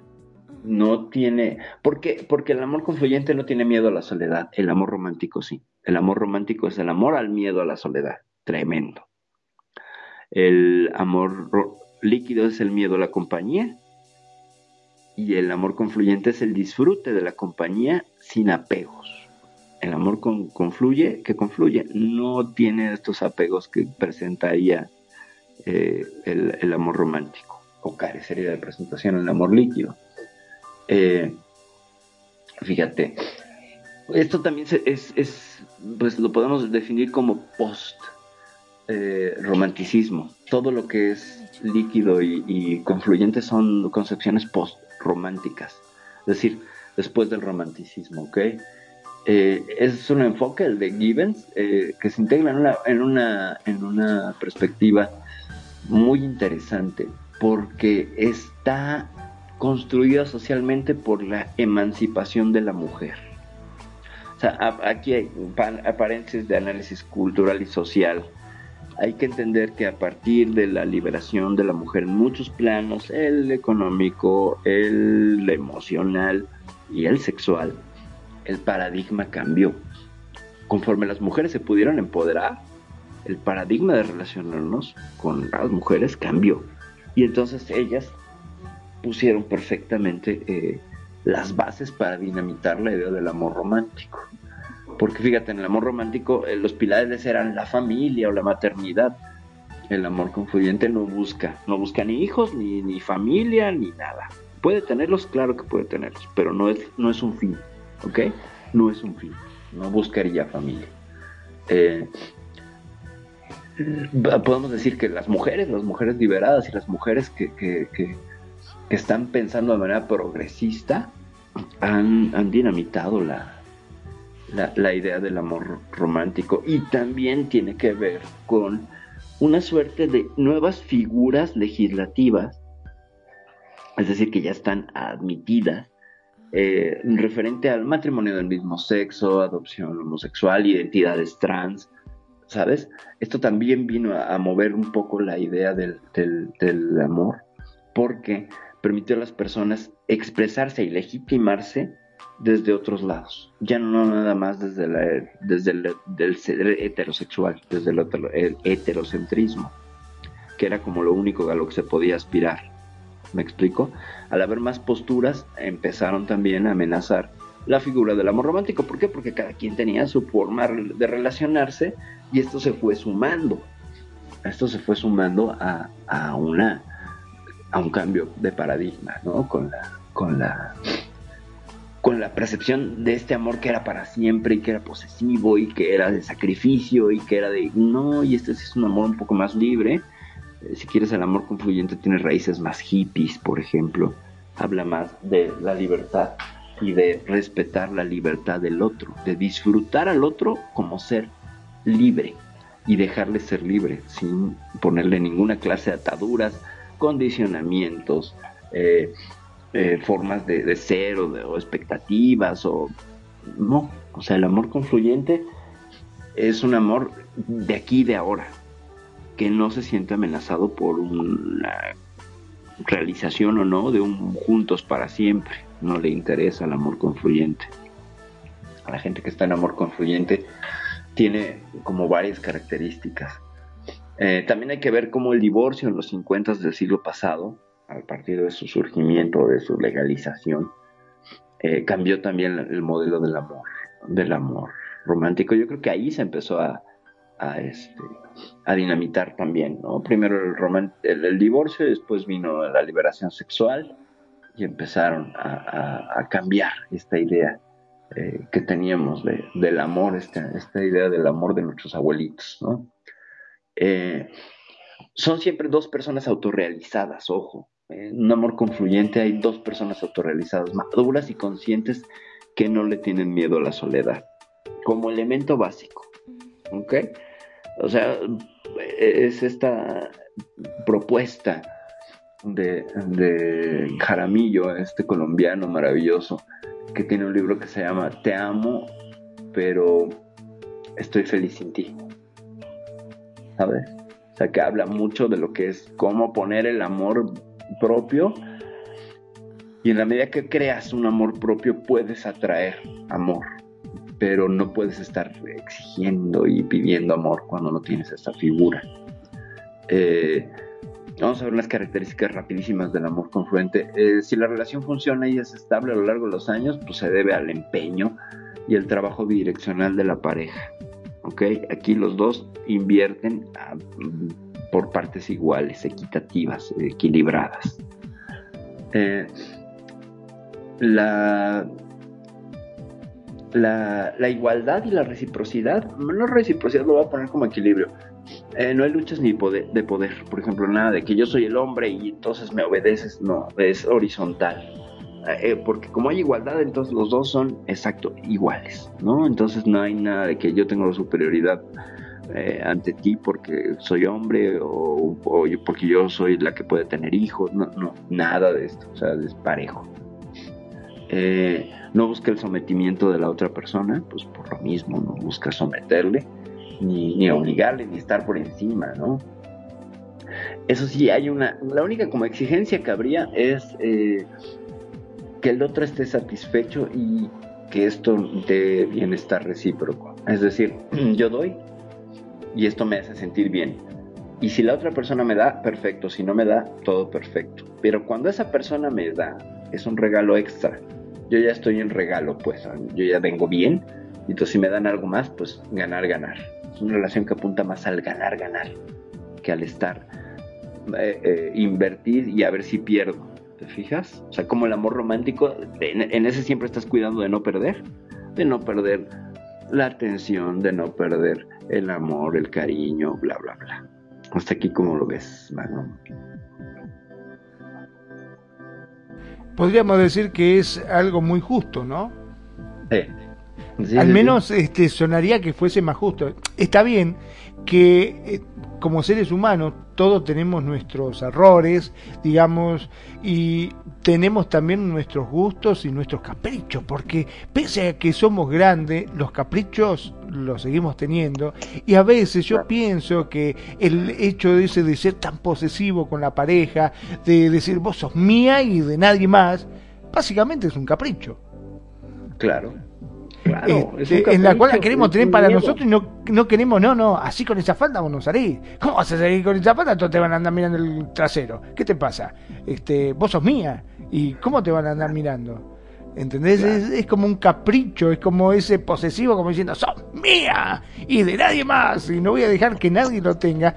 Y qué sé yo, yo no sé hasta qué altura está bien o está mal, porque son dos las personas y los dos intervinientes se supone que llegan a un acuerdo con respecto a eso, ¿no? Sí, claro.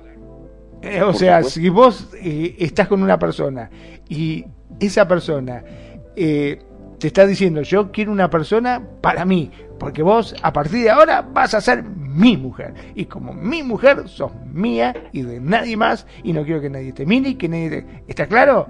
Y si la otra persona dice que sí, se está poniendo el yugo solo, o sea, eh, es esa persona la que accedió y la que, eh, digamos, está aceptando estas reglas. Está bien que después va pasando el tiempo y después empiezan los problemas, ¿no? Pero bueno. Claro, claro, claro. Pero, pero ese es un acuerdo, eh, es un acuerdo, pues claro, ¿no? O sea, con reglas claras, es un acuerdo legal sí, se puede decir que es legal, es algo, es un acuerdo así, como vos decís, es un acuerdo legal. Porque por más que uno lo quiera poner como lo quiera poner, no deja de ser un acuerdo. Y al ser un acuerdo es algo legal. Porque después cuando se rompe algo de eso que se prometió, que se dijo al comienzo, empiezan los problemas. Claro, claro. Sí, pero eh, es que es complicado. Eh, por mucho que hagas un acuerdo, hay que estar consciente, y esto es parte del amor confluente, que ese acuerdo puede cambiar, ¿eh? Y que no te está traicionando la otra persona. Más bien, no se está traicionando en aras de complacerte. ¿Me explico? el amor romántico es traicionarte a ti mismo en aras de que el otro esté bien. Es sacrificio, ¿sabes? O sea, es un amor que busca, ah, yo voy a dejar de ser quien soy para... Eh, hay, una, hay una frase de Chayanne que dice, lo dejaría todo porque te quedaras. Mi credo, mi pasado, mi religión. No sé si lo ubicas la canción. Claro, sí, sí, sí, sí, por supuesto, sí. Este, y es uno de, de, los temas que más las mujeres adoran de Chayanne, ese tema creo, ¿no? es uno de los temas que lo ha llevado a la fama porque creo que es el, el más victoriado por las mujeres. Pero, insisto, estamos en... A ver, venimos de estar viendo constantemente de que a nuestro organismo no están entrando por los ojos, por dichos, por lo que vos quieras, por todos lados, este, esa cultura que en la cual la mujer es de uno, como el hombre es de esa mujer, y tienen que ser así para toda la vida, y lo venimos arrastrando desde la época de antaño.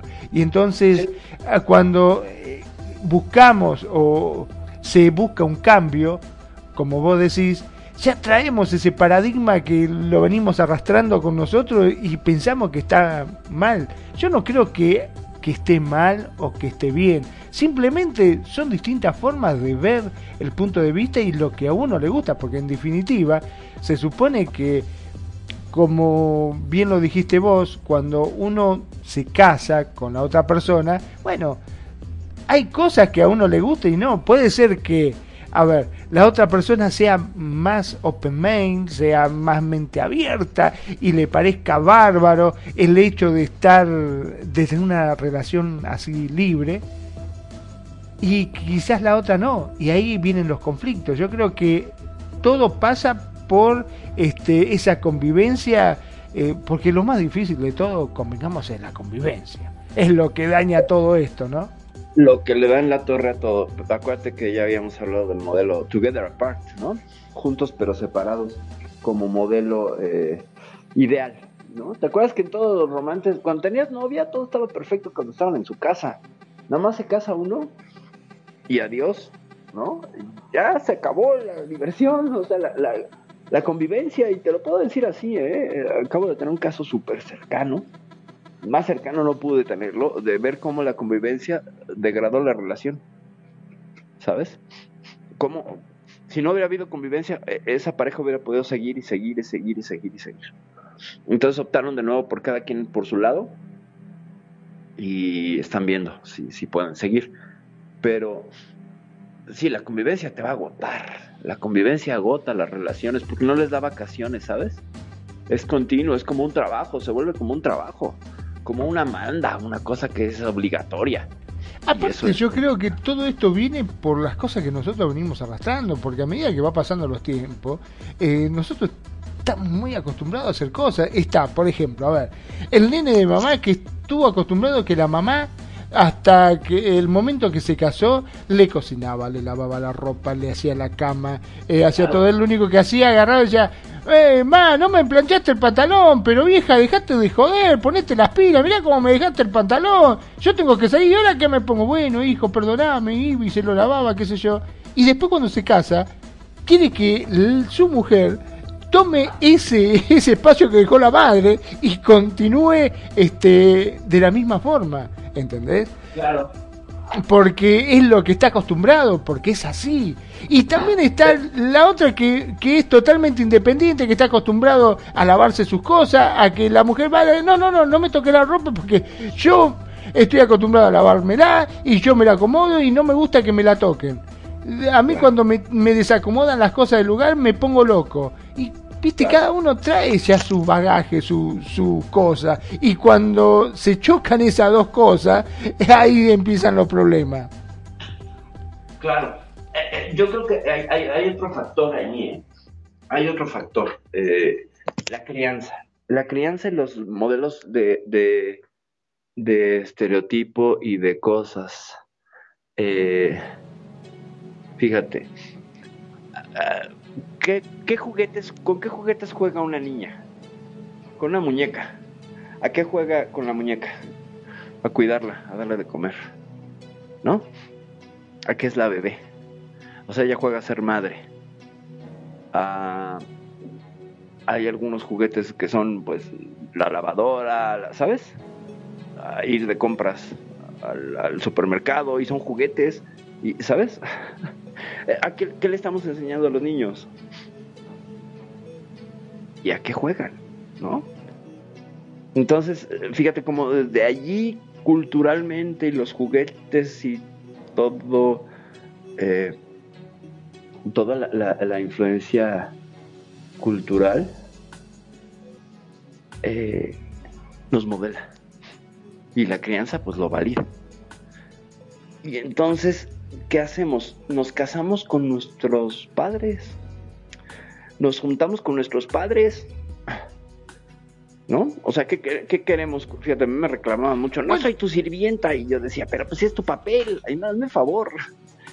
bueno, sí, es, eh, claro, como vos decís, es uno de los factores más grandes, porque uno dice, este, pero, ¿cómo? No me la va, pero a mí mi mamá me hacía unas milanesas riquísimas, bueno, anda que te la haga tu hija y déjame de joder, le dice la otra, ¿viste? Claro, porque siempre se está en, en la comparación de la pareja con la madre o con el padre. ¿A, ti se prende el fogón? ¿Ubicas esa salsa? ¿Ubicas esa salsa? La que dice a ti se prende el fogón. Ay, no, eh, ¿sabes que no? Muy buena, pero habla de un hombre que está esperando que cuando llega de trabajar la mujer le cocine y que atiza y prenda el fogón. O sea, que se ponga a cocinarle, pues, ¿no? Porque su papel es estar. Eh, bueno, no es que su papel sea, pero ilustra cómo, pues, estas canciones de mediados, yo creo que del año, del, siglo pasado, cómo es eh, la relación, ¿no? Que, tenían nuestros padres. La mujer esperaba, cuidaba, de casa, bla, bla, bla. Y entonces debía servir al hombre que llegaba de, cazar al mamut, ¿no? Ergo, el trabajo. Entonces, han cambiado mucho los modelos, muchísimo, sí. Y tiene que ver mucho con la emancipación de la mujer. ¿Cómo, cómo se ha liberado de, esa, de, esos, de esas opresiones, ¿no? Porque Además, eh, aparte de estar formadas, es que tiene que ver con la construcción de género femenino incluso actual. las mujeres se construyen son construidas, pues, culturalmente para estar en carencia, para estar en, minusvalía, para estar en negativo. Porque culturalmente la figura de la mujer apenas está empezando a replantearse y a remodificarse hacia el empoderamiento, hacia otras cuestiones más positivas. Pero como mujer, en esta sociedad, las inputs culturales apuntan hacia, hacia un sometimiento, hacia una cuestión de estar abajo. O sea, que ha, ha, cambiado y que de pronto, bueno, hay quien dirá, no, pero es que las mujeres están más liberadas. Sí, sí, ahorita, pero tú ve cualquier familia típica del país que quieras y los valores se parecen muchísimo a esto que acabo de mencionar. O sea, la mujer tiene que casarse, tiene que ser madre como última realización. Eh, y ya se emancipó de todo eso. O sea, es, es parte del conflicto. Como todavía estamos entre un modelo y otro, en la transición de un modelo y otro, y no quiere decir que desaparezca del todo el modelo del romanticismo. Yo creo que va a prevalecer, que ya no va a ser tan difundido. ojalá. Pero pero sí es algo que afecta brutalmente, brutalmente. Eh, causante de, bueno, divorcios, golpizas, violencia intrafamiliar, etcétera. Si no cumples con tu papel, ¿no? O sea, ¿para qué me casé contigo? ¿No? ¿Para qué estamos juntos si no vas a cumplir tu papel? Lo mismo le pasa al hombre si no, si no es un buen proveedor. Le van a reclamar, ¿no? Si el hombre no es buen proveedor, uh, ya está en problemas. Y graves. Y graves. Porque se supone que es el papel que tiene que cumplir. Y sí, lo que pasa es que todos buscan distintos estereotipos, pero los estereotipos que buscan es el que le conviene a uno. Lo mismo los chicos. Los chicos también dicen, eh, pero al final, ¿para qué me tuviste si no me compraste la PlayStation? ¿Por qué me tuviste si no me compraste el último celular? ¿Para qué me tuviste si no compraste esto? Pero ¿y de dónde sacaste eso? Y no, porque el papá de Pablito hace esto y el papá de Pablito eh, le regaló una bici cero kilómetros. Claro, o sea, todos buscan estereotipos que le conviene. Sí, vamos a buscar el estereotipo que nos convenga, claro, y, es que somos, acuérdate, la SMB, la, regla del cómo me beneficio. así andamos por la vida de los seres humanos. ¿Cómo me beneficio con esto? Claro, y se lo refrega bien después por la cara al otro, ¿viste? claro, pero es chantaje y manipulación emocional, o sea, ahí sí también es, eso es clásico. Sí, los chavos también harán esas cosas. Pero bueno, con, con este asunto del amor confluente, otro, otro de los detallines que son interesantísimos. ¿Sabes? Es un, es un amor que no busca controlar. Eso es genial. Porque al estar la persona satisfecha consigo misma, o sea, si puede estar en soledad, ese es un indicativo. Si puede estar en soledad y está feliz en esa soledad, es alguien que puede estar en amor confluente. Y que no va a estar buscando eh, someter al otro. Y, someterlo a través del, tú lléname este espacio de soledad que tengo, esta angustia existencial que tengo, llénamela, por favor. No, no hace esas cosas. ¿sabes? No busca, no busca controlar a partir de allí. Y eso es genial. Y eso es genial. Eh, espérame un segundito.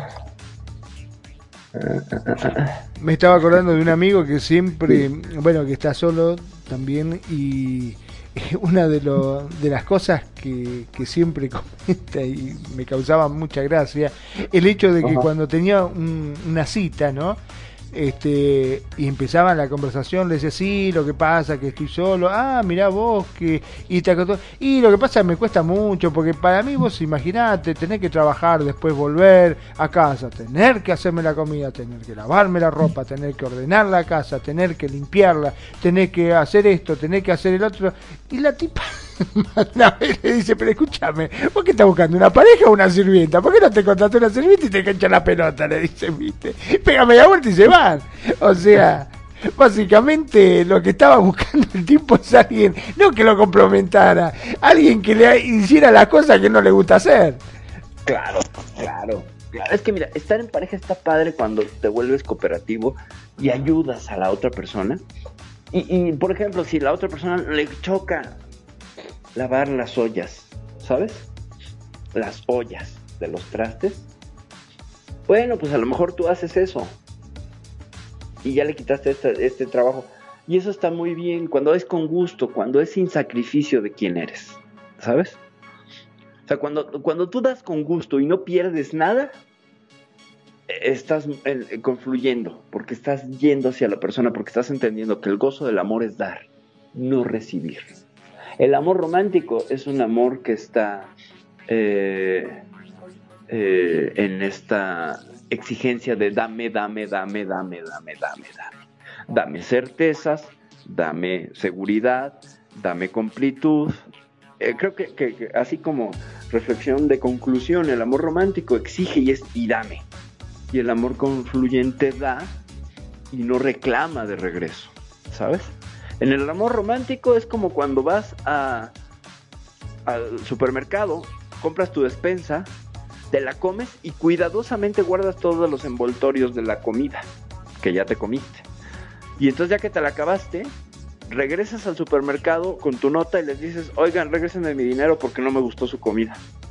Pero oiga, que ya se la comió, pues que no me gustó, aquí están los envoltorios. Así de absurdo es el amor romántico cuando se trata de reclamar. Es que yo te di, yo te di mi vida, yo elegí dejar mi carrera por estar contigo. Yo, pues ¿quién lo está haciendo? Pues tú. De mutuo propio, nadie te puso una pistola en la cabeza. Así de absurdo es el reclamo del amor romántico cuando, cuando se trata de, yo te di, tú me tienes que regresar. anda, ve al supermercado a regresar los envoltorios a ver si te los dan de regreso. Así no es. Así no es. Porque el amor no es, como dice el amor líquido, un intercambio comercial. Y no es el amor recíproco, donde te tengo que dar con la interés de que esta inversión me dé de regreso. Como te fijas que en ambos hay un componente del ego muy fuerte. En ambos hay un componente del yo antes que tú. Y el amor que confluye es un nosotros. Ni yo estoy encima de ti, ni tú encima de mí. Somos un nosotros. Estamos en horizontalidad. Te puedo mirar a los ojos a la misma altura. Esa es una gran diferencia con, con estos dos modelos del amor. Ya me, me prendí como activista, sueno. ya soné de activista del amor completo. Pero sí, es cierto, es, es como vos decís, este realmente a veces no, no, no se tiene conciencia ¿no? de lo que uno busca, como te decía con, con este amigo que eh, más de una vez ha tenido cita y después viene y te lo cuenta así como viste todo horrorizado. Vos sabés que salí con una chica muy bonita, ¿eh? Unos ojazos, un cuerpo terrible, eh, bonita, y, charlando le digo, ay, sí, ¿y qué te gusta cocinar? Ah, no, no, a mí la cocina no me gusta. Ah, me quedé duro. ¿Cómo que no te gusta cocinar? No, no, a mí la, la verdad que no. Yo para cocinar. Ah, y planchar, no, planchar, lavar, no, olvidate, yo esas cosas no, no, no, a mí no me gusta. Ah, y entonces, eh, un poco más y le decía, ¿para qué viví? Entonces, ¿qué, ¿cómo me.? No, no, este, realmente así te vas a quedar sola, nena, tenés que buscar otra cosa, le decía. Pero yo no estoy para eso. ¿A vos te gusta lavar? No, no, pero yo soy hombre, le decía. ¿Por qué a mí me tiene que gustar? ¿Por qué tengo que estar obligada a lavar? ¿Por qué tengo que estar obligada a cocinar? ¿A vos te gusta? No, y a mí tampoco, le decía la tipa. Sí, pero yo soy hombre. ¿Y qué tiene que ver? ¿Cuál es el problema? Como si fuera genético, ¿no? Claro, como si fuera o sea, genético. vos sos mujer y estás obligada a cocinar y a lavar. Es así. Y y terminaban peleándose y yéndose cada uno para su lado y después venía el otro, pero a vos te parece? Y encima me decía, a vos te gusta, pero yo soy hombre. Y pero que tiene razón, si vos te pones a pensar, tiene razón. O sea, ¿por qué le tiene que, tiene que ser obligatorio que le guste? O sea, que nacen las, las chicas, ni bien nace una nena, le ponen el chip, vos tenés que lavar, planchar y cocinar. Punto, es tu obligación. Y tener hijos, es así.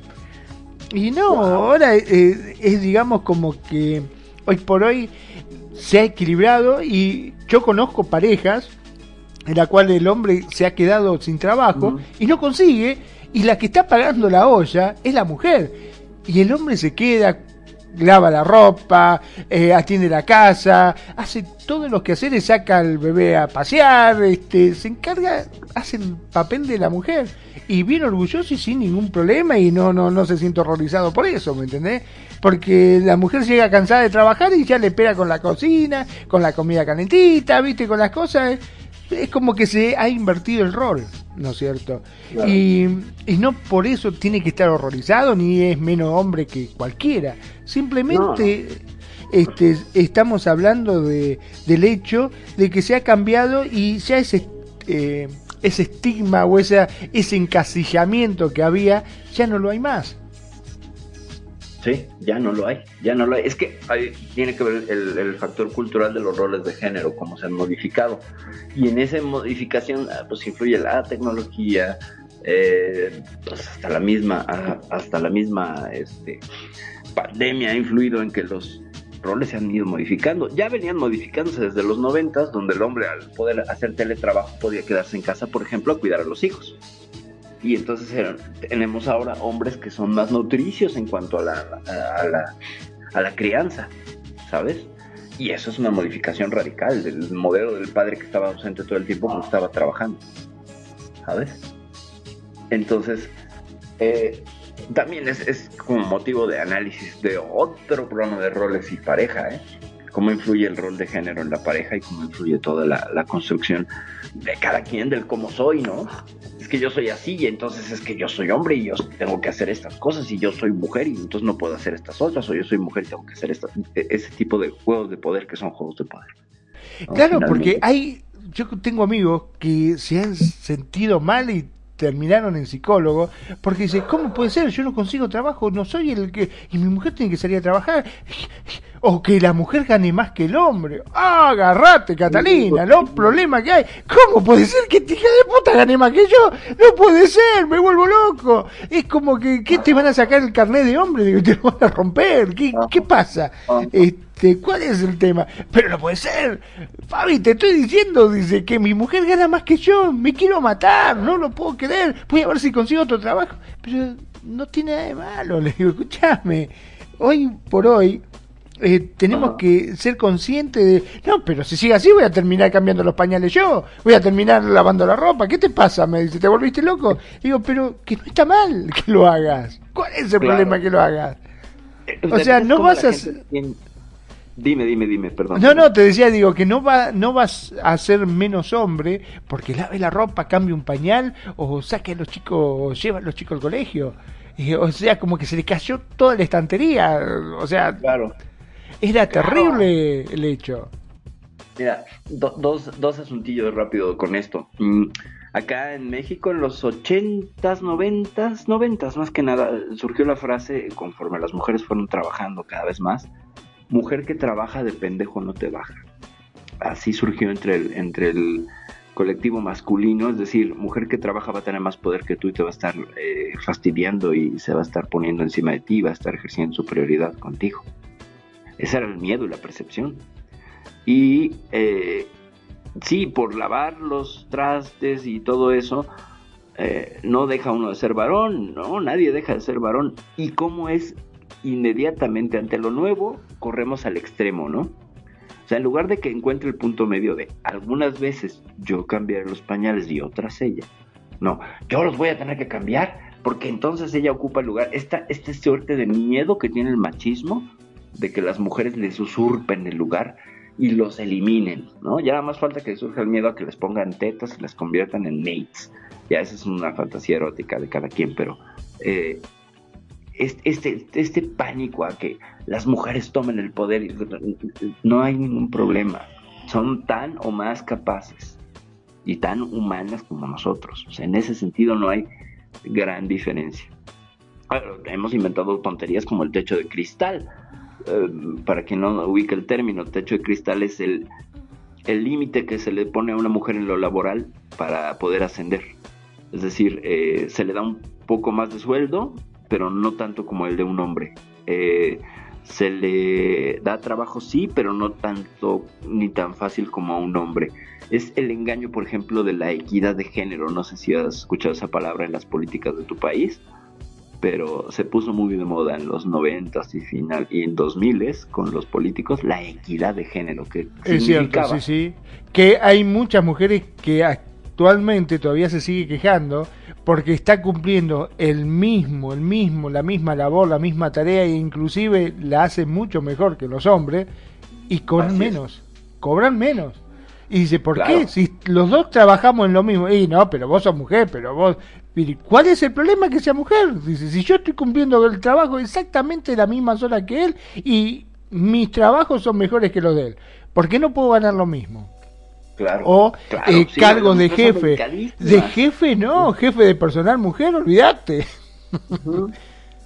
Claro, Olvídate. tanto nos tardamos en tener presidentas, ¿no? En tanto en América Latina como en otros países se tardó mucho en que, en que una mujer llegara al poder. Pero fíjate aquí, eh, nada más para hacer el- el- la aclaración con la equidad de género, se supone que por densidad poblacional hay un 52% de mujeres y 48% de hombres en el mundo. Y cuando hablamos de historia, ¿has visto cuántos libros que son la historia del hombre? o sea, ¿cuándo es la historia de la mujer y el hombre? ¿O cuándo es la historia del hombre y la mujer? ¿Cuándo es la historia de, ¿sabes? Es la historia del hombre como referente. La mujer quedó invisibilizada. Sí, o eso es cuando está un grupo de personas y hay una mujer, nos referimos al nosotros. O sea, ella pasa a ser masculinizada, ¿sabes? Porque, porque el lenguaje hacia, ella nos ha enseñado. Pero si vamos a hablar de equidad de género, es decir, de tener una representatividad equitativa en género, tanto hombres como mujeres, no solo en los curules políticos, sino en la vida diaria y todo, deberíamos de decir nosotras. Aunque hubiera una mujer. O, eh, de- o el hecho de que estuviera su sola presencia cambiaría el, el- paradigma porque ella está siendo representante del mayor porcentaje de la sociedad. Aunque sea una. Eso es equidad de género. No las eh, inventos políticos que te han querido vender 50% y 50%. No. Equidad de género es reconocer que ellas son más y que entonces tendrían que tener más voz y más participación y ma- en cuestiones de democracia ¿eh? y de pura política democrática Bueno, y dura. hablando de pura, este, eh, hablando de política, en Estados Unidos creo que no ha habido todavía una mujer como presidente, No. ¿no? No, no, no, no, no, no, la más cercana pues eh, fue Hillary Clinton y no ganó. Y bueno, está esta señora Kamala Harris y bueno, el señor Biden, que pues ya está grande, no va a ser que una de esas se quiebre, entonces ya pasaría a ser presidente de Estados Unidos. Únicamente así, pero no la votan. no, no. No, no, por votación, no por votación, sino porque como es la vicepresidenta. No, no, sí, en este caso sí, pero digo, me quiero referir que, o sea, cuando se postula una mujer como presidente de Estados Unidos, no. No es votada. Y fíjate, aquí vamos a ver si, creyendo en la fantasía de la democracia, y abriendo un pequeño paréntesis, porque en esta estación no solemos hablar mucho de política, de hecho, por políticas, es paradójico eh, eh, si la mayoría representativa son mujeres, ¿por qué las mujeres no llegan al poder? Pues porque las mujeres no estarían votando por las mujeres. De nuevo, equidad de género, ¿sabes? Eh, aquí se voltearía un poco porque sería, a ver, mujeres, ¿por qué no están apoyando a las mujeres? ¿No? Ese sería el reclamo. A ver, si, se postula la mujer tendría que ganar porque ellas son más en los, en los curules, bueno, más en las, en las urnas. Simplemente pero no hay una completa simpatía por el mismo género. ¿Te fijas? Es muy curioso, mucho, muy curioso. Pero bueno, eso La verdad que es cierto, ¿eh? tienes razón, sí, sí. Sí, o sea, es que sería automático que ganarían. ¿Por qué? Pues porque ellas son el 52, 51.8% de la población. O sea, es suficiente para hablar que si somos 7 mil millones, 7 mil 600 millones de, de seres humanos, la mitad más un poquito más estaríamos hablando de 3.000, vamos a ponerlo en 7.000, 3.500 millones, 3.700 millones de mujeres contra 3.200 de hombres. Pues ya por eso hay una abrumadora diferencia. Por hacer matemáticas, sé que no es correcto, pero más para darnos una idea.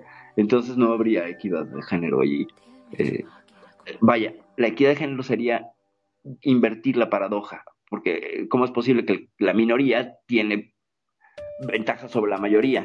Y luego esa minoría habla de que ellos son mayoría, ¿no? Y, entonces meten una serie de cosas tan absurdas en temas de, salud o de lo que sea, que, dices, oye, pero si tú eres minoría, los hombres son minoría, somos minoría, la parte de hombre que me toca, pues, somos minoría.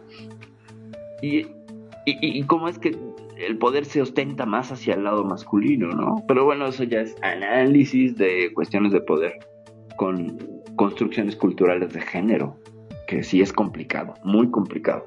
Pero ya para cerrar acá con el amor confluente, que nos, creo que vamos a tener que hacer un solo programa para el amor confluente y hablar de todo lo increíble que puede ser la confluencia.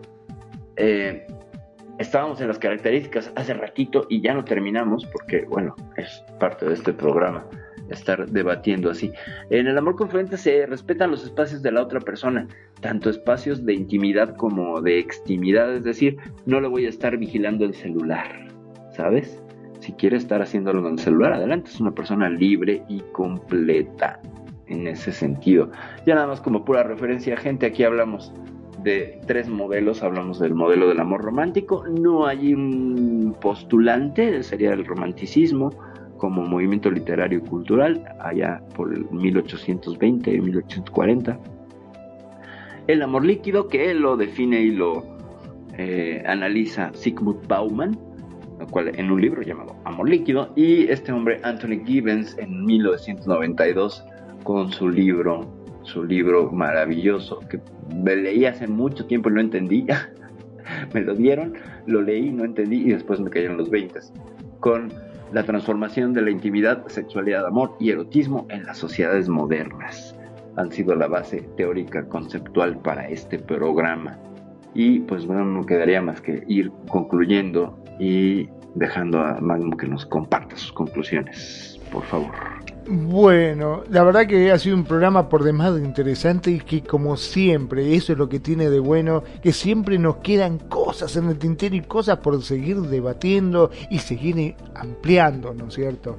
Este, eso es lo bueno, porque siempre eh, de cada tema que se toca vamos aprendiendo y vamos encontrando un montón de cosas. Viste que cada vez que vos buscas algo, siempre sale algo nuevo y eso es lo bueno.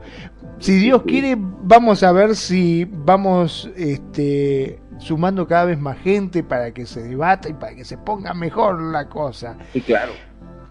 Cuanto más somos, este feedback de discusiones, de enfrentamientos, porque por más que estés o no estés de acuerdo, está buenísimo que participe y que nos dé tu punto de, opinión, porque muchas veces no, no significa que nosotros por estar en la radio la tengamos reclara y la sepamos toda, no, no es así. Nosotros vamos aprendiendo justamente de este ida y vuelta de lo que vos podés llegar a aportar, eso estaría buenísimo.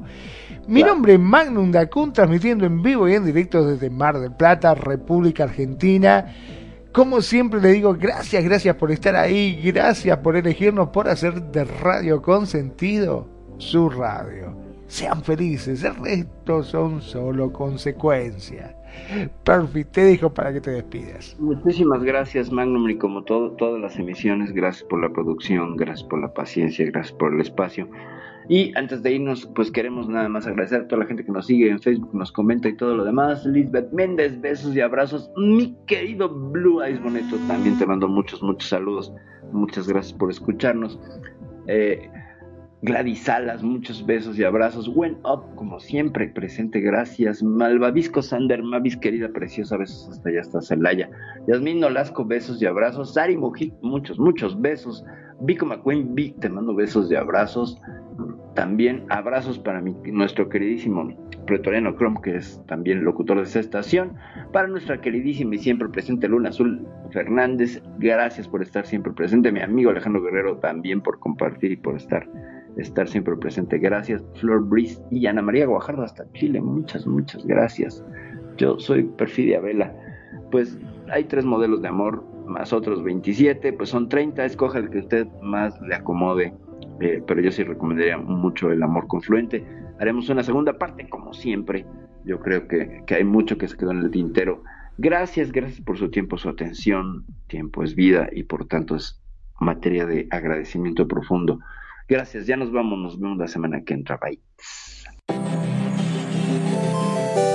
Muchas gracias por habernos acompañado en este ciberviaje. Recuerda que si terminaste con confusión, hemos logrado nuestro objetivo. Por favor, no te olvides de escucharnos todos los lunes de 6 a 8 horario Second Live. Solo aquí en Radio Consentido. No te olvides de buscarnos en redes sociales, en Facebook, Radio Consentido, y en nuestra página, radioconsentido.blogspot.ar. Y si quieres escuchar este y todos nuestros programas, estamos en iVoox y ahora estamos en Spotify. Búscanos como Radio Consentido o Piel Pixel. En los fondos musicales del intro y el outro, Jeremy Blake con Power Up y Adhesive Wombat con Nightshade. Nuevamente gracias y recuerda, navegante, no hay camino, se hace camino al avatar. Bites.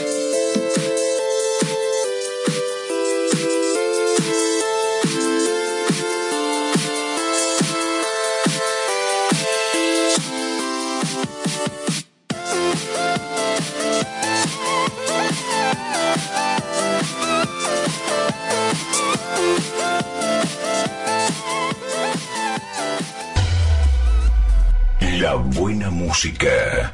Solo la puedes escuchar por aquí. Radio Consentido, consintiendo tus oídos. Tu mejor opción en radio por Second Life.